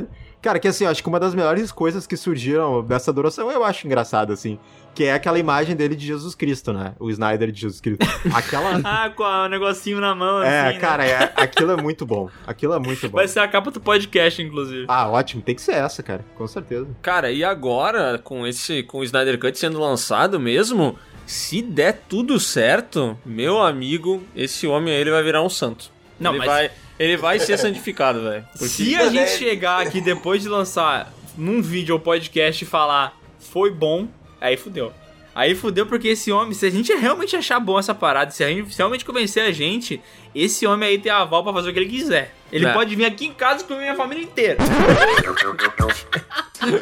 Como ele, como a mãe dele que eu conheci também, como a Vânia, que é sua mulher, como o Damião, como a Andréia, como a Dona Maria. É, ô Miguel, acho que tem que ter rolar alguma coisa aí. Se tu chegar, se a gente gravar depois do podcast, quando sair o, o Snyder Cut, tu falar que é bom, eu acho que vai ter que ter alguma penitência aí, cara. Não dá, vai ter que ter. Quer fazer uma aposta? Ah, vai ter que ter depois aí, cara. Vamos, vamos deixar a aposta bem pro finalzinho do podcast, aí eu aposto alguma coisa. Vou pensando enquanto isso. É, Vai, vai pensando se tu vai estar disposto a dar isso se aí tu quer ou não. dar, é, se tu vai querer dar ou não. Qual que tinha sido a pergunta mesmo? Ah, outra coisa é que eu queria falar sério aqui também. Bah, Bah, bah. Eu não queria que fosse essa merda que vocês estão fazendo aí. Queria falar sério agora. Outra coisa, se fizer sucesso, o Léo brincou aí, mas, cara, ele vai ter carta branca pra fazer o que ele quiser, assim. E na minha opinião, o melhor jeito de continuar esse negócio do Snyder é ele ir pras animações, assim, ó. Ele começa a fazer umas animações de DC continuando isso, né? Porque daí tu não precisa ter Ben Affleck, tu não precisa ter Henry Cavill, sabe? Não. No máximo tu vai precisar das vozes deles, né? Mas tu vai poder continuar do jeito que tu quer, sem nenhuma interferência, sem gastar milhões e milhões de dólares com altos riscos de dar, É. de dar merda depois, se for ruim, né? Então, o meu sonho era ele continuar fazendo desenho. Cara, mas vocês não acham que as animações ficam muito nichadas, velho? Porque eu acho que se isso aí der certo, eu não sei, eu não vejo como um bom plano eles começarem a fazer um monte de animações e botarem o Zack Snyder pra isso, cara. Na boa, eu acho que é melhor ele fazer algo mais abrangente caso o Snyder Cut dê certo. É porque o salário dele não é pequeno, né? Tu diz fazer, tu, quer, tu, tu acharia então seria uma boa continuar a fazer filme mesmo. Continuação. Eu acho que ou longa, ou alguma série em live action, mas eu acho que tem que ser uma coisa que que, que seja mais abrangente, tá ligado? Que pegue Cara- uma fatia de público maior, porque eu acho que a animação acaba ficando muito nichada, tá ligado? Ah, mas no stream eu não sei, cara. É que, é é que a galera que realmente que acompanha o, o Snyder, essa coisa dos super-heróis e tal, a galera curte essa coisa das animações, sabe? Eu, e, eu- e seria um jeito viável dele continuar esse universo dele que a galera gosta tanto, sabe? Mas é nichadão, né? Não, mas ficaria, eu concordo, ok. Mas será que financeiramente é interessante? Eu entendo que as pessoas vão seguir ele e tal, mas será que dependendo do tamanho do sucesso disso, não é interessante eles tentarem expandir e não manter ou até é, afunilar, entendeu? Porque eu vejo que se o Snyder Cut fizer um puta sucesso e depois eles começarem a fazer só focar, ficarem mais focados em animações, eu acho que eles não expandem em nada o sucesso do Snyder Cut, sabe? Eu acho que eles meio que pegam assim, não, ó, quem gostou do Snyder Cut, a gente vai tentar jogar pra cá, bota que metade das pessoas vai e tal, e a gente mantém esses fidelizados. Mas sei lá, cara, eu acho que caso dê muito certo, que eu duvido, eles deveriam expandir. Aí eu acho que se fizer um puta sucesso, daí faz um live action. Aí faz um seriado, um outro filme. Ok, é um puta sucesso. É que a DC também deixou muito aberta a possibilidade de acontecer qualquer coisa, né? Amanhã eles podem anunciar um filme do Howard Super Pato e foda-se, né? Porque, tipo, os caras agora estão comentando sobre o Michael Keaton aparecendo no Flash, Flashpoint, junto com o Ben Affleck, entendeu? Eles estão abrindo tantas possibilidades É. absurdas de multiversos que, cara, pode ser, pode ser qualquer coisa. Pode ser que num ano tenha o Liga da Justiça com esse Batman do. Do Robert Pattinson e no outro ano tenha o, Ba- a Liga da Justiça do Snyder Cut, entendeu? Que é o nome do homem agora, Snyder Cut. o Snyder Cut. eu me perdi, eu me perdi raciocínio. Não, o ponto é, eu, quero- tô falando assim, que pode ser que eles abrem tantos que eles começam a fazer tantos multiversos que eles podem apostar pra qualquer lado, entendeu? Ah, tipo, num entendi. ano tem Liga da Justiça desse grupo aqui, outro ano Liga da Justiça da visão de outro criador, entendeu? E foda-se. Ah, tá. É, eu, cara, pode ser possível que, assim, ó, esse filme do Flash só tá confirmado, esse do Michael Keaton, tá? O Michael Keaton vai aparecer mesmo, isso aí tá confirmado. O Affleck acho que confirmou naquela época, né, Gabriel? Foi confirmado, né? Ou você ainda... Foi confirmado. É, foi confirmado. Tem que avisar umas duas semanas antes pra, pra ele parar de comer rosquinha. É, ele vai menos, ter que né? parar. Pra ele participar Só pra desinchar a cara, né? Não, mas agora, agora ele tá fininho. Ele tá fininho agora. Cara, é que tu sabe com o que, que ele tá namorando, né? Sabe com o que, que ele tá namorando? Não. Cara, ele tá... Com a Graciane? Ele tá com a Ana de Armas, cara. Eu acho que isso aí faz bem pra qualquer pessoa. Cara, por que Affleck, velho? Cara, a Ana de Armas é a mulher mais maravilhosa do Mas mundo. ela, ela tá grávida. Sério? Ela tá grávida Nossa. dele. Ah, não, mas botou a semente dele, velho, não! Desgraçado! Que ódio do Ben Affleck, cara! Cara, Ah, muito bom, muito bom a reação. não acredito, velho! Cara, essa foi a top 1 decepção que eu tive hoje. Nossa, essa semana acabou pra mim, velho. A gente tá gravando esse podcast numa sexta-feira. Vocês destruíram todos os dias que passaram da semana, velho. Terça-feira, terça-feira nós tava almoçando, eu e a minha namorada e o Léo. Ah. E daí a gente tá falando assim, Cara. qual mulher tu acha linda? A gente É. fala assim, e eu e o Léo comentamos Ana assim, aquela Ana de Armas é maravilhosa. Cara, exatamente. Nessa terça-feira, a gente elegeu a Ana de Armas como a top of mind de mulheres maravilhosas. E agora eu descubro que ela tá com o Ben Affleck. É, exato. Cara, exato. que decepção, velho. É, é que assim, Nossa. como vocês, vocês deixaram aquela meia-noite lá no, no PeeWeeCast do Aquaman, lá do, daquele, daquele tópico, eu resolvi estragar a noite de vocês aí, né? Mas, cara, eu acho que qualquer pessoa aí que tá com a Ana de Armas, a pessoa fica super bem, né? Fica mais do que bem, né? Então é por isso que eu acho que aí ele vai estar bem nesse filme, sabe? Cara, vai ter Não, que não, nascer e de outra, novo. Tu tá com a Ana de armas, né? Tu tem que se puxar pra ficar no, É. no teu peso ideal, É. né? Tu não, tu não pode. Não pode relaxar com a Ana de armas, né? Complicado. Cara, eu acho muito doido eles voltarem agora, pensando em futuro, novos live actions e tal. Hum. Porque, cara, a impressão que deu depois de Liga da Justiça e de Batman vs Superman, esse combo ali, é que essa galera toda ninguém aguenta mais, né, velho? É. O Ben Affleck, meu Deus, parecia que ele tava pagando uma. Uma penitência tendo que interpretar o Batman, entendeu? Tava, é. Tipo assim, olhando as notícias por fora, não tão por dentro quanto vocês, Uhum. ficava até com a sensação de, tipo assim, que o cara se arrependeu de ter entrado nessa, entendeu? E agora, de repente, eles estão voltando e tá todo mundo voltando e eu não sei em que pé estão É. os humores e os planos, sabe? Da curiosidade. Mas eu acho que ele se arrependeu mesmo. Eu acho que ele se arrependeu porque ele queria fazer o filme do Batman dele, e ele não conseguiu. É, enquanto tava rolando o, a filmagem da, da Liga da Justiça, Isso. já tava o embrólio do filme dele que não ia sair. Né? No meio disso, né, eles trocaram o diretor, que era ele, né? Uhum. pro Matt Reeves, né? Então eu acho que pra ele, especificamente pro Ben Affleck, foi muito frustrante. Porque tu tá ali, te chama porque tu vai fazer um projeto, tu vai ser o Batman, tu vai poder fazer um filme do Batman do jeito que tu quer. E chega Uhum. na hora do vamos ver e o cara dá pra trás, aí não tem como não se decepcionar, né? É que se naquela época, Sim. se naquela época ele tiver, ele ainda não tava com a Ana de Armas, mas acho que se naquela época ele tivesse, eu acho que ele teria numa, estaria numa melhor forma, né, fisicamente, psicologicamente, né? É que naquela época ele tava já né, na rosquinha, na bebida, que ele tem problema com isso, né? E agora eu acho que ele tá se cuidando, e aí, aí o cara quer voltar a ser Batman, né? Acho que é isso, né? Cara, me fala pelo amor de Deus que o Snyder tá Ana de armas. Só pra eu achar que tem uma chance de ser bom essa merda, por favor.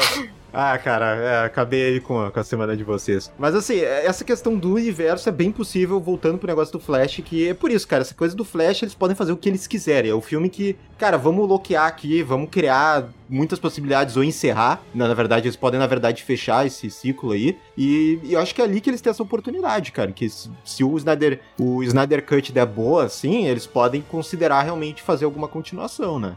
Nada, nada impossível, né? Esse Snyder Cut ele era impossível há alguns anos atrás. É que agora a gente entrou na fase do multiverso, né? No multiverso, dá. Porque a Marvel vai fazer multiverso com o Homem-Aranha. né? Copiou, copiou. Daí a copiou. DC vai fazer multiverso com o Batman. E daí, né, vão ficar. Né, vai ser a, a nova joia do infinito, vai ser multiverso. É, mas eu sei de uma coisa, cara. Independente da nossa expectativa, eu acho que todo mundo vai sair correndo assistir essa merda quando sair. Seja pirata, seja legalizado, seja na casa do vizinho. É. Eu acho que todo mundo vai dar uma curiosada. Nem que seja o primeiro episódio, entendeu? Mas todo mundo vai assistir, Todo velho. mundo vai ver, ainda mais porque vai ter o Gerard Leto Coringa de novo. Meu Deus, eu tava louco pra ver isso de novo.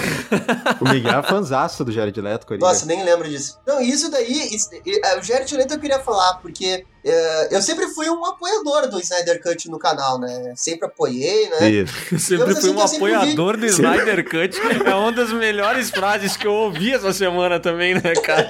É o cara que assim, ele, ó, eu sou, eu sou, eu sou é, religioso praticante. Eu sou católico Não, praticante. não, o Gabriel, o Gabriel, ele tem, Cut. o Gabriel tem uns DVD do Snyder, ele bate na porta. Você quer ouvir a palavra do Snyder? Ele é todos, todo domingo de manhã ele vai na casa dos vizinhos com, com a Bíblia do Não. Snyder debaixo do braço. Não, fala, fala aí do Coringa. Não, Fala. pega, pega o tapete do Snyder, né? Senta em cima do tapete do Snyder e, e vai em direção aonde o Snyder está, né? Faz aquele, aquela devoção do Snyder. É. Não, mas assim, ó, eu sempre apoiei por causa dessa questão de, de eu achar extremamente injusto, né, dele ter saído. Eu acho que é uma correção de, de justiça. Mas assim, ó, é, tem gente que olha com o copo meio vazio e meio cheio. Eu sou o que vê meio cheio. Eu acho que vai ficar melhor. Só que daí, por exemplo, esse negócio do Coringa, do Jared Leto, eu odiei. Eu achei muito ruim a ideia de trazer o Jared Leto, seja lá qual for o motivo pra colocar ele no filme. Mas tem que apoiar, Não acho Gabriel. que seja uma boa ideia. Deixa o Jared Leto fora disso. E daí foi muito engraçado porque no vídeo que eu gravei sobre isso, que o pessoal acha que tinha na minha cabeça que eu era 100% devoto do Snyder Cut, né? E eu não sou. E nesse vídeo eu critico muito essa decisão. Né? Por quê? Porque é uma, é uma, uma ideia ruim. E daí vem uns comentários, né? Ah, você tá errado, o Snyder Cut, o Jared Leto precisa de redenção, não sei o quê. E daí a gente entende, né? Como que essa galera, a galera que eu me incluo, mas não me incluo tanto, né? Mas tem uns que são extremamente cegos, né? Até semana passada, da turma que gosta do Snyder, todo mundo odiava o Jared Leto. Né? Daí foi entrar no. Foi ele entrar dentro do, do Snyder É, Cut. veja né? bem, veja Ó, Cara. veja bem, né? Calma. O cara merece uma redenção. Meu Deus. Não era bem isso que ele ia ser, né? A Warner que detonou o Coringa do Jared Leto, né? Sabe, já, já muda todo o discurso, né? Então é, é muito política, assim, né? É tudo. Tudo tu pode olhar de dois jeitos, né? Não que eles estejam errados, né? Mas é, eles estão olhando pro lado deles, né? E eu tô tentando olhar pro meu lado, né? Mas Cara, imagina se o Snyder fala bem dos filmes da Marvel, o que acontece com a cabeça dessa galera. Nossa, Aí mas é- vai entrar em parafuso, velho. Vai falar, meu Deus, o que, que eu faço? Vai que, é que nem aquele urso do pica-pau, sabe? Corre de um lado pro outro. Vai bugar, vai, vai bugar completamente, né?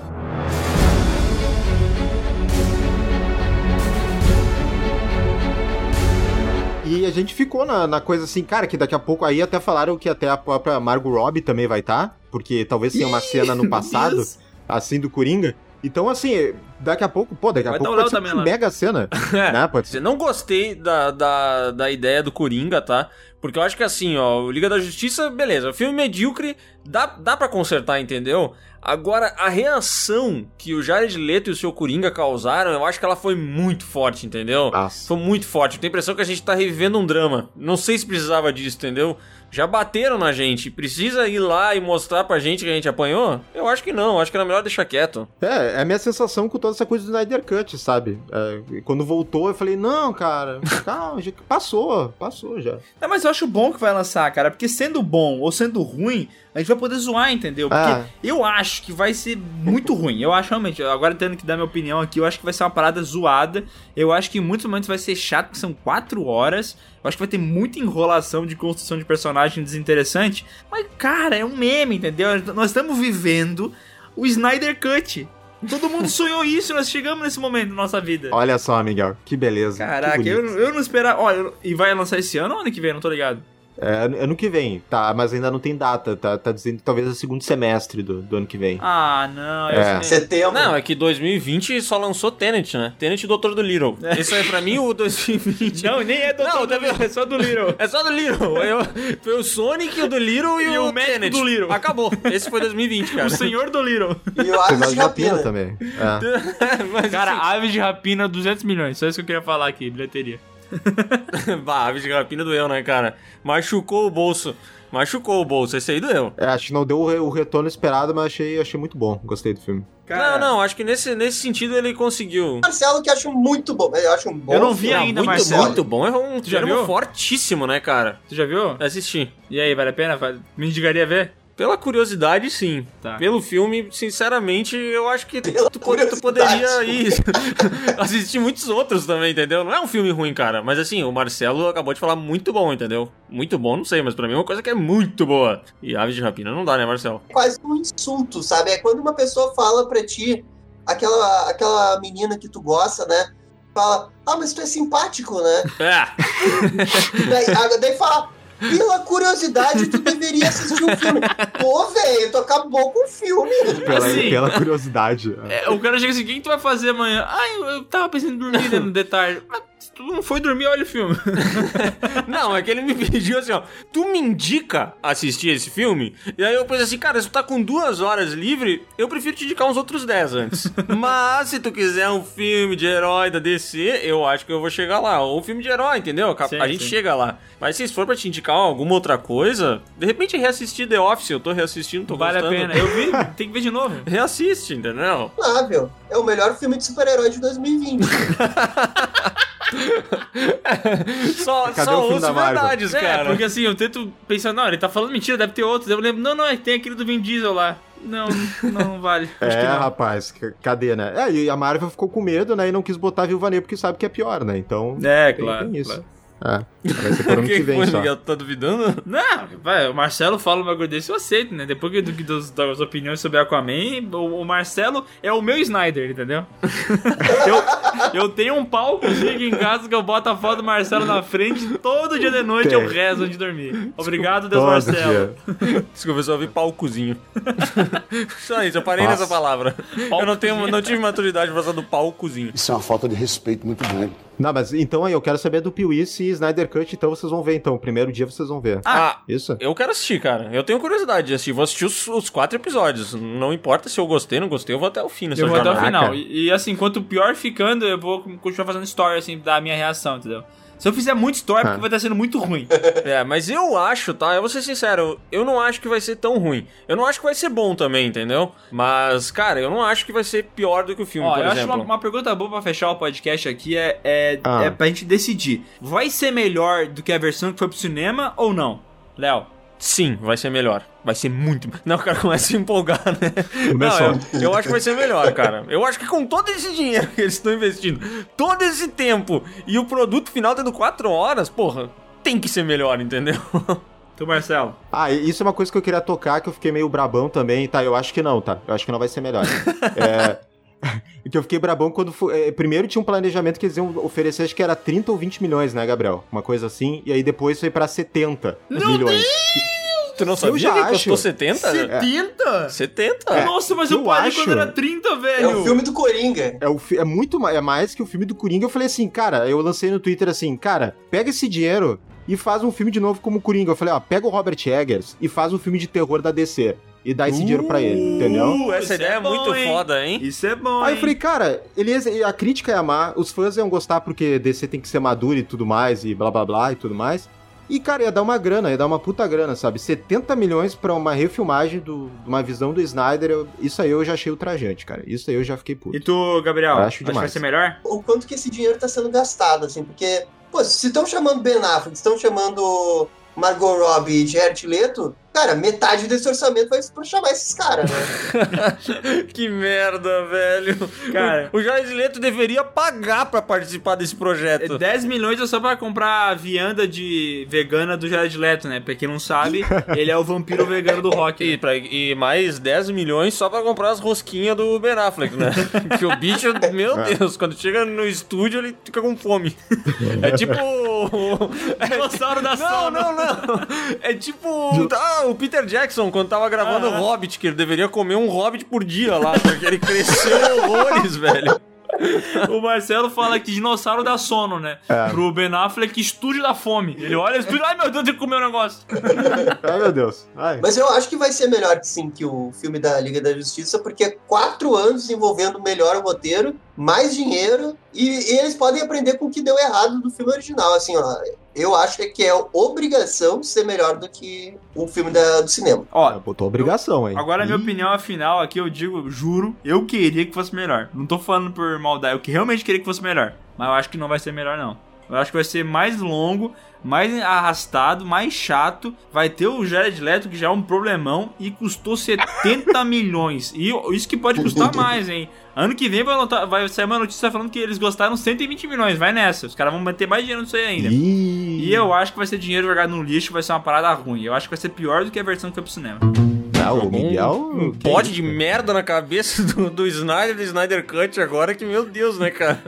Snyder, vem É. gravar podcast com o Piuí. É, ó, O Snyder já vai responder lá no Vero, lá, que é a rede social dele, né? Esse cara brasileiro aí não sabe nada.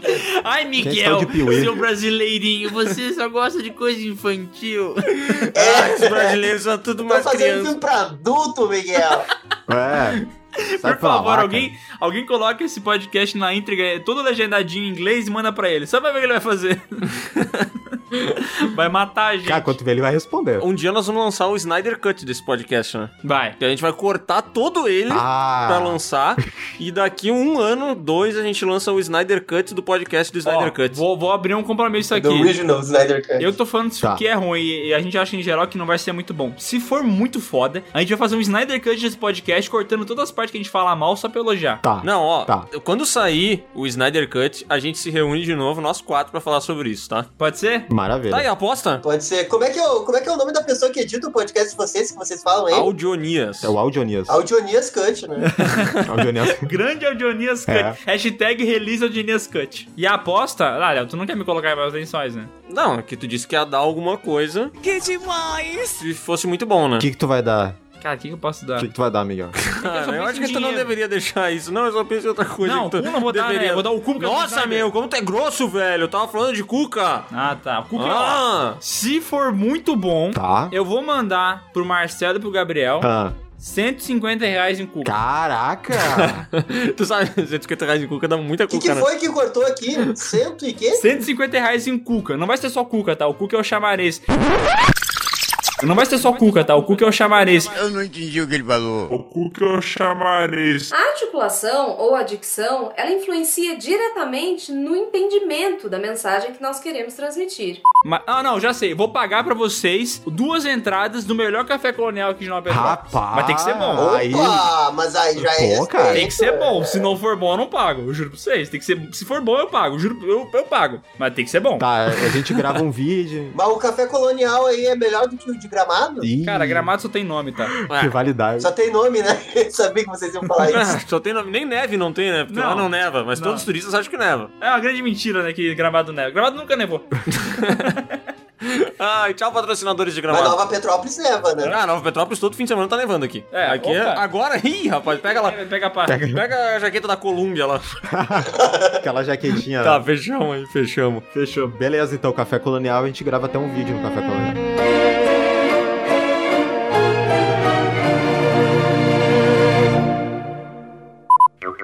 Que eu acho que nem a pau que eles vão assinar. Eles vão direto no pirata, sabe? Duvido. Marcelo, em off aqui tá, o Adonis Fala. depois vai cortar. Fala, tu fala. Vai a- tu vai assinar ou tu vai baixar? Mas nem capaz, tu acha que vou dar dinheiro? Tá louco.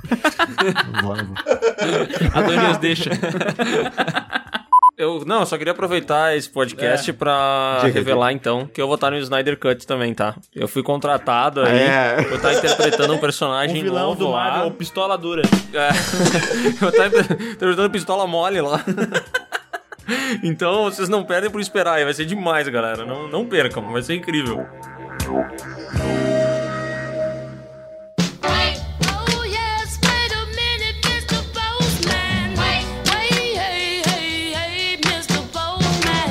E agora vamos para o e-mail dessa semana do podcast do canal Piuí, que eu gosto de chamar de PiuíCast. Opa, esse é um bom nome, hein? A Exatamente. gente poderia adotar esse nome pro, pro podcast. Vamos colocar? Eu acho que às vezes o pessoal fala, ah, o podcast do Piuí. Ah, PiuíCast é melhor, né? Ó, então já vamos oficializar o podcast do Piuí mudou e agora ele se chama PiuíCast. Boa, Miguel. Obrigado, Léo. Nem toda defenestração do mundo é capaz de defenestrar o defenestrável. No caso, eu. Hahaha. Esse é o e-mail que a gente vai ler agora. Entendi. Cara, tamo um fil- filtro bom, filtro bom. Sabe por que que eu escolhi esse e-mail, Léo? Ah, Porque ele é do Rony Hunter Vingador. E faz muito tempo que a gente não lê nada dele. pô, saudade. O Rony que é um dos maiores fãs do canal Piuí, né, cara? Exatamente. O Rony faz review dos vídeos do Piuí em todos os stories dele. Aham. Ele faz review dos vídeos e do também dos podcasts, né? É, o Rony é um grande fã do Piuí aí. Olá, defenestradores Mastery, sou eu de novo, o Rony Digassi Al, fã número 1 um do canal Piuí e um sindicalista convicto. Pegando o último episódio do PeeWeeCast, o especial de Halloween, eu gostaria de pegar o trem do sonambulismo e gostaria de falar que eu também já fiz muita merda e já falei muita porra aos gritos dormindo, ou possuído pelo capiroto, sei lá eu também. Provavelmente possuído, É. provavelmente possuído. Duas que eu gostaria de dividir com vocês são sobre uma vez que eu pulei da cama e acordei todo mundo gritando e dando socos na porta. E uma segunda vez onde eu juntei duas paixões e fiz uma merda inimaginável. Durante a noite, eu levantei e fui até a cozinha, peguei a garrafa de café, botei ela de ponta cabeça sobre a mesa e no outro dia minha Só um mãe ficou minutinho, amor, loucaça, peraí. querendo saber o que havia acontecido. No meu subconsciente, eu sabia que tinha sido eu, já que eu amo café. Naquela noite sonhei que já que eu amo café, naquela noite sonhei com café. E quando eu acordei, fui tomar café. Quanto café? Meu Deus. Aham, o cara dormiu pensando em café, acordou tomando café e mijou café na cama. Voltando ao assunto do episódio, a presença do Lucas é sempre incrível. Suas piadas de tiozão são impagáveis. Não me canso de. Não me cago de rir, mas chego perto. E a presença do Sescon e do Bruno também é super importante. Ele xingando vocês é foda. E vocês se defendendo da forma opressora de vocês é impagável. É um grande fã, né? O Rony é um fã, gosta de café. Fez um review agora também do comportamento de cada um no podcast, né? Exato. PS1, minha namorada continua tendo ciúme de vocês e do canal. É também, né, Rony? Quando tu fica mandando nude pra gente no Instagram, É. eu, eu entendo ela ter ciúmes, né? É, eu acho, Rony, que tu já deveria logo, vamos ser sinceros, se separa dela, fica só com o canal Piuí. Pronto. É, também acho. Eu acho que tem coisas que na vida é, são decisões acertadas, entendeu? É. Namorada ou piuí? É óbvio, né? É verdade. E às vezes o cara tem que se posicionar, né? Não dá pra ficar em cima do muro pra sempre. Não, não. Léo, Biden ou Trump? aí, aí sai a justa. Ó, PS2, finalmente consegui comprar uma camiseta do Piuí. Só de vestir ela, já me sinto mais perto de vocês. Tô contando as horas para ter algum evento ou festa, sei lá, pra eu sair com ela, esfregar meu famiolismo na cara de quem não é fã do Piuí. Cara, depois o Rony não sabe porque que a namorada dele tem ciúmes, né, velho? Depois que ela ouvir essa leitura de meus, ela vai ter mais ciúmes ainda. É, mas só um comentário antes de tu continuar, que, galera, tem várias pessoas falando das camisetas, porque a gente tinha comentado que ia ter mais camisetas do Piuí, né? E o lance é que a gente teve uma grande treta envolvendo uma transportadora, e por isso as camisetas ainda não apareceram nos vídeos e nem foram lançadas, tá? A gente lançou aquela camiseta que tem uma frase que vocês viram aí no Instagram e tal, mas em breve teremos novas camisetas com estampas muito da hora. Miguel, se puder dar um spoiler de uma delas, só um spoilerzinho assim. Então, skater! Uh! E só um detalhe, né? Que a transportadora que tá trazendo as camisetas, o nome dela é Lemul Trans. Que é tipo, eles usam mulas pra transportar as coisas. ah, entendi. a mula é o cara que dirige, Exato. no caso, né? PS3. E se perdeu e não achou. PS3, mandem um salve pros meus amigos e também fãs do canal. O Ale, o Matheus e pra página Piuí Lovers. No mais, falou, valeu e falou meus consagrados merdeiros. Coração, trem, coração. Um salve aí pros amigos do Rony, que eu não tenho dúvida que foram convertidos por ele, né? Exato. O Pew Lovers. Possivelmente o Rony nem, nem conhecia essas pessoas. Ele abordou elas na rua e acabaram formando uma amizade. E pra ele é amigo, né? ah, porque o Rony todo mundo é amigo, esse cara é muito coração bom. E vamos agora então pro e-mail Sinistreiras de Halloween. Olá pessoas, tudo bom? Meu nome é Andréia, tenho 28 anos e sou aqui de São Paulo, SP. Ali do ladinho de Imiringunama, sabe? Ah, em Nucamagunga ali? Isso Sim, aí, sim. vem ali. Curti pra caramba o podcast de histórias macabras de vocês e devo confessar que fiquei impressionada. Deve ser porque eu tenho a amplitude espiritual de uma colher de chá, mas eu não tenho nenhuma historiazinha pra contar, enquanto vocês têm o suficiente pra fazer um podcast. Se isso é bom ou ruim, fica aí a dúvida. Mas o negócio é o seguinte, a história do Lucas embaixo da cama me lembrou um curta que tem no YouTube. O nome dele é Tuck Me In, é Tuck T- que delícia. T-U-C-K-M-E-I-N. É um curta de um minuto de duração, então pra quem quiser pesquisar aí no YouTube, Tuck Me In, lembrar da história do Lucas, é só dar uma olhada aí no, no curta. Fora isso, é só isso. Sucesso, guris. Ou Minos, que é mais a cara aqui da minha terra. Já tinha ouvido a expressão Minos? Caralho, eu vi aqui assustadorzinho até, velho. Eu vou descrever pra quem não for assistir. Um pai vai colocar o filho pra dormir, daí ele dá boa noite, tapa o filho, e daí o filho fala: "Olha, pra embaixo da cama, porque eu acho que tem alguma coisa". E daí ele olha pra baixo e, e tem o filho dele. Daí ele acha que o filho dele desceu bem rápido pra debaixo da cama, né? Aham. Só que quando ele volta, o filho dele tá em cima da cama também. Dun, dun, dun, dun. Deus, ele gêmeo! melhor, melhor solução, né? Porque o curta termina ali, mas o que aconteceu depois foi que ele mandou o outro moleque dormir também, né? Aham, sai, da, sai debaixo da cama, moleque burro! Ó, fora isso, é só isso mesmo. Sucesso, guris. Ou Minos, que é mais a cara aqui da minha terra. Minos? Cara, eu nunca tinha ouvido a expressão Mino. Minos é tipo Minas? É tipo mina. Os, os, eu achei que fosse os mano e as mina, mas é os mino e as mina. E agora vamos para o meu Cláudio. Minha história de terror é pica e real. Ih, rapaz. Como assim? Meu Deus. Fala rapaziada, aqui é o Zemuron Vieira. Nossa, realmente os pais eram muito fãs de Tokusatsu, né? Cara, cuidado que tu vai falar. Não fala, de? Bo- não fala de Boku no Hero na minha frente. Ah, tá, desculpa. 36 anos, originário de Mocajuba, Pará. PE. Cara, aqui deu uma dificuldade, né? PA é Pará, né? PA é Paraná. Não é o cara que mais fazer confusão. e morando atualmente no Rio de Janeiro. Quando eu era moleque, tinha muitas dificuldades em matemática, e chegou o momento de decorar a tabuada de 6. Meu pai tentava me ensinar e me enfiava a porrada cada vez que eu errava. Isso só piorava a aprendizagem. Ah, nada a ver. É assim que se ensina de verdade. É, pô, pelo amor de Deus, se for pai, eu vou fazer igual. Até que do nada, um tio meu do Pará apareceu na minha porta aqui no Rio de Janeiro, me viu chorando e perguntou pro meu pai o motivo do choro. E ele disse: moleque mó burro, não consegue decorar a tabuada de seis. Querido. Que família bem estruturada, né? Amor, amor paterno. Meu tio que veio ficar um período aqui na minha casa, pois estaria indo para uma missão que partiria daqui do Rio de Janeiro. Mas uma missão.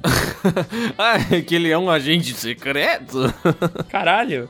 Nem trocou de roupas, já focou em me ensinar a tabuada. Conseguiu acertar tudo na escola e ele se amarrou. Naquele momento ele fez muito mais do que meu pai fez até os dias de hoje, o que me trouxe uma grande admiração por ele. Meu tio estava com receio da viagem e sempre falava comigo sobre as suas expectativas enquanto aguardava na minha casa. Falava que tinha saudades dos meus primos e do seu travesseiro.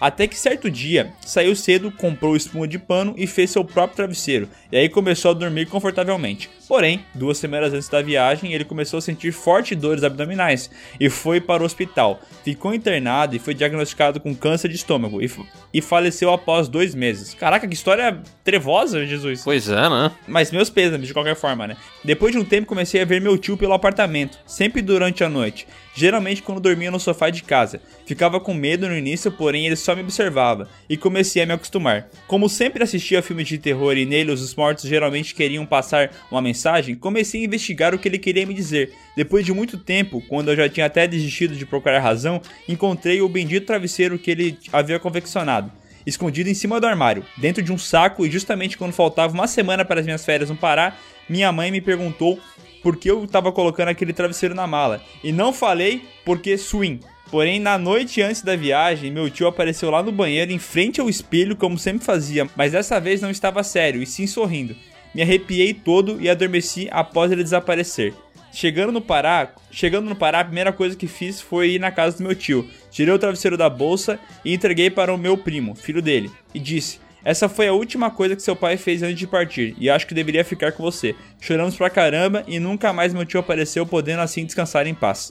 Caraca! Caraca, hein? Que história sinistra, velho. Mas muito legal o fechamento da história, né? Pô, demais, mas sabe o que, que eu acho bizarro nessa história dele? Hum. É que ele não falou que ele viu algo que parecia o tio dele, ou um vulto. Ele falou deliberadamente que ele viu o tio dele, assim, tipo, como se ele estivesse na frente dele, sabe? Aham. Com todas as formas físicas que o tio dele apresentava. Isso é estranho, né, meu? É, mas é muito doido isso, né? Que as pessoas, depois que elas morrem, de vez em quando a gente tem essas visões, né? Sabe que esses dias, ah, tipo assim, acho que faz, sei lá, um, um ano ou, ou dois anos, eu não sei, que a avó da Bruna faleceu. E aí, ali entre o falecimento dela e o dia de hoje, também morreu o, o cachorrinho de uma tia dela, mas ele era tratado nem um filho, assim, desde sempre, sabe? Uhum. E só que a gente nunca teve muito contato com essa tia dela e muito menos com o cachorrinho, assim, tipo, nunca. Eu nem lembrava da existência desse cachorro. E aí, esses tempos, a Bruna sonhou com a avó dela. E aí, no sonho, ela falava com a avó dela, tipo assim, poxa, avó, tu tá aqui e tal. A gente chegava na casa da avó dela, ela tava lá normalmente, né? E aí a Bruna conversou com ela e tal. E a avó dela disse assim: Bom, agora eu tenho que ir e tal. E aí a Bruna comentou alguma coisa do tipo assim: Poxa, avó, que pena que agora tu tá aqui sozinha e tal. E daí ela disse assim no sonho, né? Não, eu não tô sozinha. Eu tô aqui com o, com o cachorrinho, que eu não lembro o nome, sabe? E aí apareceu o cachorrinho e a avó dela, e logo depois disso ela acordou, assim. E eu acho muito estranho como depois que as pessoas morrem, parece que, sei lá, alguns sentidos ficam meio aguçados, assim, as pessoas veem e sonham, né? Eu acho isso bem. Deve ter algum significado, assim. Pois é, né, cara? É estranho. Eu, porque eu falei no podcast várias vezes, até recebi umas mensagens ali no direct falando que eu tenho que deixar a minha sensibilidade, às vezes, falar mais alto, pra ver se eu consigo captar esse tipo de conexão com o sobrenatural. Mas eu não sei. Talvez um dia, tá? Porque atualmente é realmente bem difícil. Eu sou bem blocado pra essas coisas, tá ligado? Cara, pode ser que um dia aconteça, tá? Eu voi te dar um conselho. Deixa acontecer naturalmente. Eu não quero ver você chorar. Deixa acontecer naturalmente. Oi, oi! Isso me lembra a gente contando uma história trevosa e eu comecei a cantar que, cara, novamente esse terror sempre volta à minha vida, que é o vídeo Sunday Bloody Sunday do Sambo. Que é uma coisa que eu tenho tanto um raiva quando eu lembro que existe. Porque tá lá o cara can- cantando a letra da música do YouTube falando sobre um massacre de caco de vidro no pé das crianças e corpos no chão. E ele sorrindo, sabe? Sambando, Aham. tocando pandeiro. E, mas Dá uma raiva. Essa, essa coisa irrita muito, né, cara? Sambo é muito irritante. E o que mais me irrita no Sunday Bloody Sunday é que ele tá assim, Sunday Bloody Sunday. E lá no fundo tem um cara que não para de gritar, Sunday. Me incomoda Aham. demais essa segunda voz, E velho. tem um cidadão com pandeiro que tá com um sorriso de orelha a orelha, tá ligado? Quando ele manda o blo- é, Wherever children is blotted away! I hate children! Lá no fundo, né? Die, motherfucking children! Die, let them die! Bah, eu tenho o legítimo ódio do Sambo. É a coisa que eu mais odeio no Brasil, eu acho. É, eu pensando agora, assim, de sopetão, eu não lembro de nada que eu odeio mais que Sambo. Mas deve existir alguma coisa, entendeu? Mas vamos deixar o Sambo como, então, um ódio aqui. O nosso maior ódio, talvez. Ah, vai. o segundo, né? Porque deve ter coisas piores na frente. Sunday Bloody Sunday! Tucurucu, tucurucu, tu. Tem certeza? Ah, não, acho que é a pior mesmo. E agora vamos pro e-mail. Acho que vi o capiroto duas vezes, mas não tenho certeza. Olá! Assim, Eu não sei se era o capiroto ou se era meu pai. Eu não- tenho certeza. Olá, Léo, Miguel e sindicato do canal Piuí. Me chamo Bruno, tenho 26 anos e sou natural de Salvador, Bahia, mas atualmente moro no Rio de Janeiro por questões de trabalho. Sou militar. Uh. Ah, essa era a missão então. Ah, esse é, tá fazendo link com outro e-mail? É. O que Uhum. tenho para contar são duas situações que vivenciei durante a minha infância. Situações estas que ainda me perguntam se foram apenas produto de uma imaginação fértil ou se foram reais. A primeira delas ocorreu na residência da minha avó materna. Passei grande parte da minha infância no apartamento da minha avó e praticamente fui criado por ela e por minha tia, que ainda hoje moram juntas. Eu ficava lá durante todo o dia e só voltava para a casa dos meus pais à noite, quando eles retornavam do trabalho. Além da minha avó e da minha tia, também vivia no apartamento a minha prima, filha da minha tia, que é alguns anos mais velha do que eu. Na época do ocorrido, eu tinha por volta de 9 anos de idade e lembro de ter ficado aborrecido com minha prima por algum motivo aleatório. Já era noite e eu estava aguardando meus pais chegarem para me buscar. Gosto de me isolar quando estou aborrecido e, por isso, na ocasião, fui correndo para o quarto da minha avó. Chegando lá, sentei na cama da minha avó e fiquei de cara amarrada, sem querer falar com ninguém. A luz do quarto estava apagada e assim a deixei. Fiquei lá por alguns minutos, até que a minha raiva se esvaiu e então decidi que era hora de sair do quarto da minha avó. Nesse momento, eu senti que havia mais alguém comigo dentro do quarto, e esta pessoa ou coisa estava de pé ao lado da cama. Olhei para o lado e, apesar de estar escuro, vi a silhueta de alguém muito alto, quase da altura do guarda-roupas, e olhos totalmente vermelhos refletindo a pouca luz que entrava pela porta entreaberta. Era o Giba Chapado. Ai, meu Deus, que susto. Giba, né? De repente vem um grito assim, Giba, né? Giba neles! O pânico tomou conta de mim e saí do quarto em disparada. Fui para a sala e fiquei encolhido no sofá, mas apesar do pânico, não chorei ou contei para ninguém o que acreditava ter visto. Ainda me pergunto se, caso a experiência que tive foi real, a pessoa que estava dentro do quarto comigo ficou me observando desde o momento em que entrei e não a percebi antes por conta do meu aborrecimento. Pensar nessa possibilidade me dá arrepios. Caraca! Com os olhos vermelhos, chapadaço. E tem outra história aqui, ó. A outra situação aconteceu alguns anos depois, na casa dos meus pais.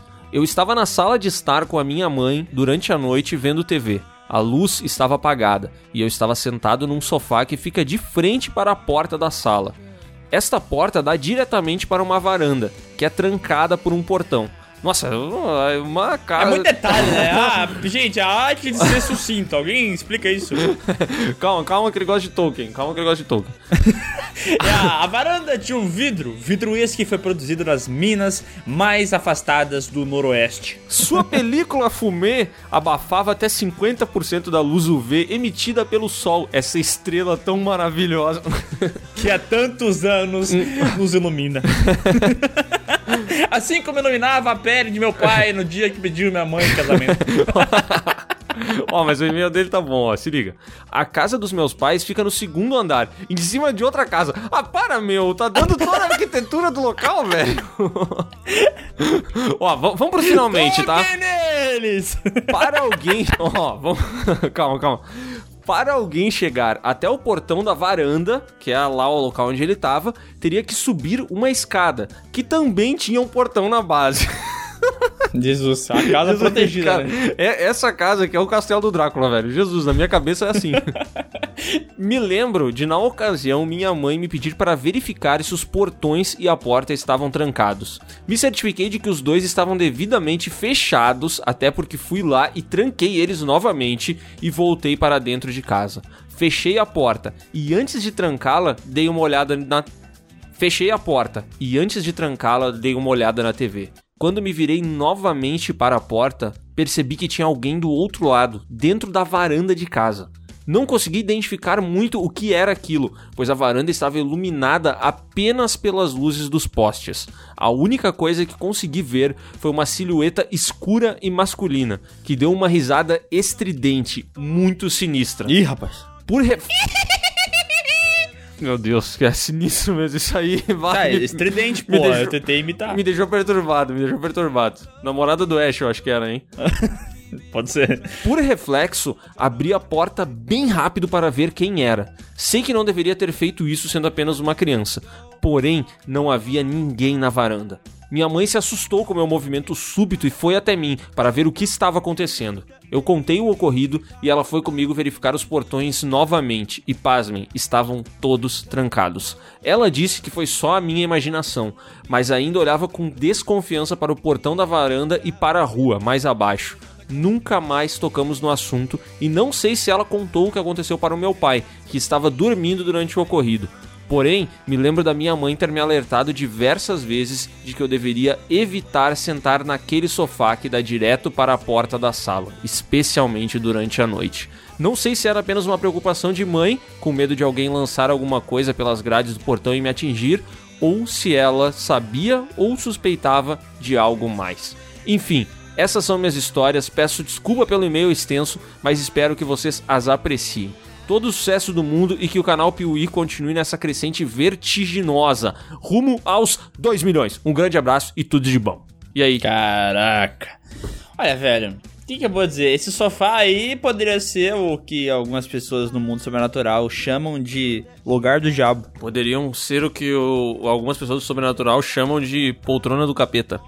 Talvez ele estivesse sentado num lugar que não pertencesse a ele. O, o nosso amigo aqui, claro, né? Porque a poltrona já tinha É, se dono. fosse o casal Warren que tivesse presenciado esse caso, Nossa. ia dizer que nesse Meu Deus. sofá aí morreu um nazista sentado, sei lá. Morreu uma a esposa de um nazista estava sentada ali porque o nazista ele foi abduzido do lado de fora por um Pelo ET Bilu. pelo, pelo diabo e deixou só uma poça de sangue. Ele foi, levaram ele e ficou só uma poça de sangue no chão, cara. e agora vamos para o e-mail histórias assustadoras de verdade. Ah, porque as de antes não foram de verdade, É, né? Tu cagou na história dos outros, né, cara? Olá, pessoas. Aqui é o Rodrigo Lopes de Registro, São Paulo. Oh, que delícia. Registro que é ali perto de... Ah, sim, ali divisa com Bagituba. E ele ainda coloca aqui, ó. Por favor, sem piadas com o nome da cidade. Não, não, jamais faríamos. Fica tranquilo. Vocês chamam pão francês de cacetinho, não tem moral. É, se a gente chamasse de ai, ô, ô, ô, tu ia gostar, né?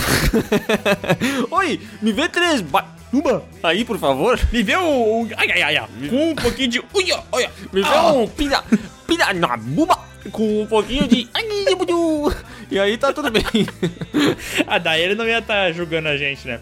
Tenho 38 anos, prova que seu público não é tão jovem quanto vocês dizem. Não é, eu, não é a gente que diz, é só eu mesmo. O Léo acha que é tudo velho. O Léo acha que o público-alvo do, do Piuí é asilo. É, Inclusive, é- ele tá tentando vender o podcast pra casa mais perto que tem aqui. É, tô tentando fazer uma negociação aqui com uma rede de farmácia que dá um desconto especial pra aposentado. Também tem esse pessoal aí que empresta dinheiro, sabe, pra aposentado e pensionista. Esses que ferram a Aham. vida dos velhos, vamos tentar fechar com eles. Boa, Léo.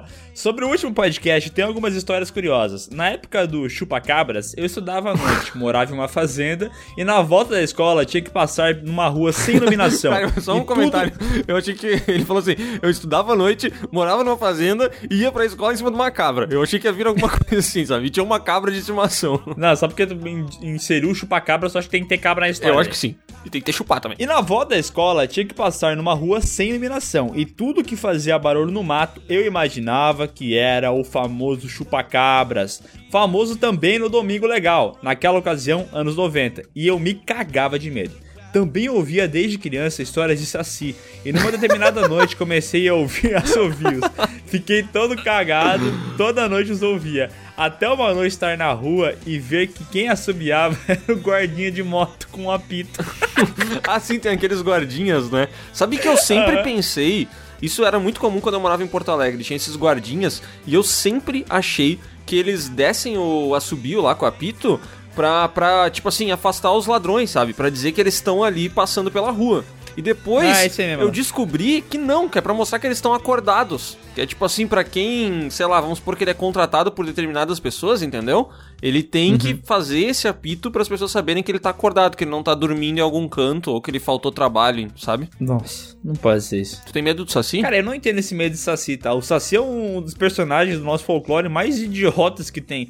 Assim, eu, eu não lembro de nenhum que assusta, porque, cara, sei lá, curupira, A boitatá... mula sem cabeça, vai. a mula mula sem- sem, cabeça tem, o- tem o, seu, o seu fator susto. É, pode ser, mas Saci não dá. Pra mim, Saci é piada. Não, o eu, eu Saci- também gosto muito do Papacu, é, que uma vez aterrorizou aí a nossa vida, né? Nossa, nem me fale, que susto desse. Mas o, o Saci não faz muito sentido pra mim, né, cara? Eu tenho a impressão que tu poderia combater ele facilmente. É, só tu dar um pé nele, né? Porque ele não tem muito equilíbrio, né? Ele não tem equilíbrio, não- como é que ele se mantém em pé se empurrar ele, velho? Você lembra uma história que em terra de Saci todo chute é voadora, né?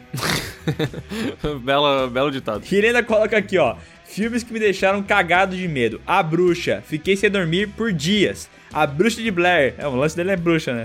Na época que lançaram, todos acreditavam que era uma história real. Atividade Paranormal 1 e o 2 também. Nossa, é- Hellraiser 1, assisti quando tinha 10 anos sozinho. E esse filme me traumatizou Cara, o demais. Atividade Paranormal 1, eu fiquei. Ao contra... Aconteceu comigo ao contrário do que ele com a bruxa ali, que ele disse que ficou sem dormir por dias, né? Eu assisti Atividade Paranormal, cara, vou te dizer, dormi bem, velho. Mas dormi bem, na hora do filme eu já tava dormindo. Cara, eu lembro que o Atividade Paranormal 13, eu acho, ou 4, eu tive que assistir 5 vezes, porque eu sempre dormi no meio, velho. Foi foda. Eu lembro de mandar uma mensagem pra ti que dizia assim: Miguel, esse filme de atividade paranormal, cara, meu, economiza teu tempo. Assiste em 1.5 vezes. Tô assistindo e é de boa. Aí passava Não, não, um. tu começou assim, Miguel, tu pode assistir em 1.2. Depois tu mandou outra. Não, assiste em 1.4. Miguel, quer saber, ó, o, o 5 tu pode ver em 1.6. E daí o último, ele falou, ah, meu, nem vê. o último já era, meu, bota em 4, 4x aí, vai. Só pra tu ver a- as cores. Só vê as imagens. É, só ver as figuras. PS... Obrigado pelo trabalho de vocês, sou fã demais. PS1, odeio sindicalistas. Nossa, eu também. PS2, parem de falar de homens bonitos, falem das mulheres mais bonitas. Rodrigo, a gente não tem lugar de fala pra isso. É verdade, infelizmente não. A gente gostaria muito, muito, muito, mas não dá. A gente só pode falar de homem bonito. Ninguém quer ser cancelado aqui, né? É. PS3, façam vídeo no YouTube fazendo leitura dos melhores e-mails ou lives no Instagram. Não. É, cara, isso aí acho que não vai rolar, não, hein? Mas a gente pode fazer, eu tava pensando enquanto li os e-mails, que a gente podia fazer um especial de tempo em tempo lendo os e-mails de vocês, né? Só com leituras de e-mails, né? Se vocês acham da hora, podem, quem for mandar e-mail no próximo, na próxima leva aí, já manda falando o que vocês acham dessa ideia. PS4, Dragão Branco, Mortal Kombat são filmes que amo. Não falem mal. Abraço. Tá bom, jamais falarei. Não, não, parei, parei. Não vou falar mal do filme do Van Damme, que só tem filme ruim. O Andaime, né? é, o Homem do Espacato lá, que ele conseguiu os empregos porque ele abria as pernas sempre. E agora vamos para o e-mail sem assunto, do Otávio Miguel de Assis Ferraz Viana Viana. É, e-mail Otávio Miguel de Assis Ferraz Viana, gmail.com. Com o e-mail seguinte, ó. Oi, sou fã do canal, gosto muito do Léo e do Miguel. É só isso? É. Tá de brincadeira. Ah, meio curto eu pensei. Cláudio, vai tomar no teu... Não vou nem continuar porque eu não falo palavrão aqui nesse podcast, né? Ah, sim, sim. Então, o cara, que nem alguém falou nas lives, né? Por que, que o o Léo é tão educado e o Miguel é tão grosseiro? Ah, E daí eu falei, o Léo tem um contrato com a Twitch, ele não pode falar palavrão. E eles falaram, é verdade? E eu disse, sim. obrigado por espalhar esse tipo de história. Te agradeço muito. Ó, mas vamos fechar agora com e-mail bom. Isso aí foi só uma indireta pro Cláudio pra ver se ele seleciona e-mails melhores. E agora vamos para o e-mail podcast 66. Não ignorem esse e-mail. Ai, meu Deus, não ignora. Vai, vai, vai. Bom dia, boa tarde e boa noite. Me chamo Flávio, tenho 28 anos e sou do Belém do Pará. Ih, ah, eu sei que Belém do Pará, porque todo mundo que fala Belém fala Belém do Pará. É. Porque tinha um PA aqui. Eu falei, não pode ser Belém do Paraná, né? Não, não, não pode. E tem esse lance, né? Que o Belém só é Belém do Pará, né? É. Tipo assim, é como se fosse, ah, eu sou de Porto Alegre do Rio Grande do Sul, entendeu? É tipo quando eles falam assim, eles foram pra Fundação Casa, antiga Febem. Tipo, tu não consegue só falar a parada, É. tem que explicar o que, que ele era antes. Ou tipo, assassino culposo, quando não há intenção de matar. É, isso aí. Ou quando o cara carrega aquele ex-cargo pra sempre, né? Ele vai ser sempre o ex-presidente de não sei o que e tal. Acabei de ouvir o podcast 66 e tenho uma boa história pra compartilhar com o Piuí. Quem conta essa história é meu padrinho primo. Hoje ele deve ter uns 45, 50 anos. O cara não sabe a idade do padrinho dele. É, tem ali entre 35 e 52, entendeu? Mas quando ele era bem moleque, uns 4, 5 anos, sempre quem iria buscar ele na escola era meu bisavô, avô do meu padrinho,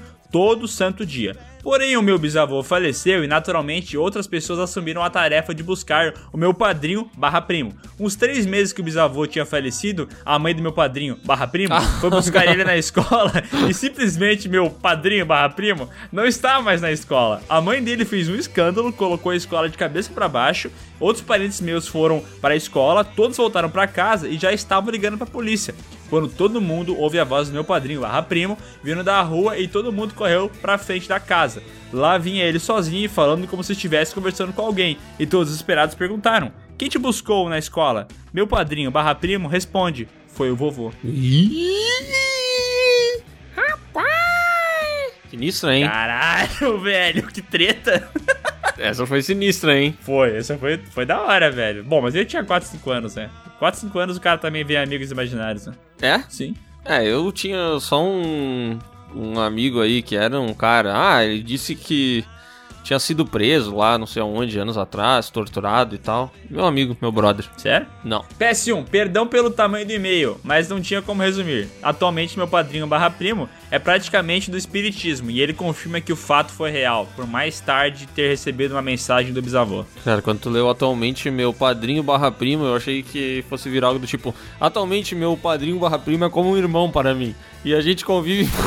achei que esse laço familiar ele fosse se expandir, sabe? Aham. PS2, parabéns pelo trabalho excelente de sempre. O canal do YouTube continua ótimo e o podcast tá cada vez melhor. Sempre ouço morrendo de rir. Um podcast pai d'égua. Tá bom, não sei o que, que significa isso, mas acho que deve ser muito top. Aí dentro!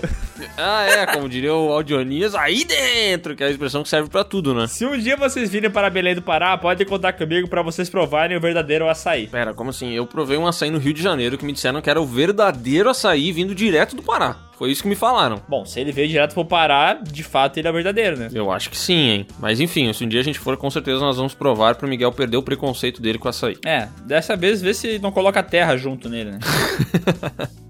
Ó, eu tive uma, uma ideia com esse, essa leitura de e-mails. Não sei se tu acha da hora, Aham. mas a gente podia fazer um PewCast especial de Natal com leitura de histórias de Natais. Nossa, histórias de Natais é muito bom, né?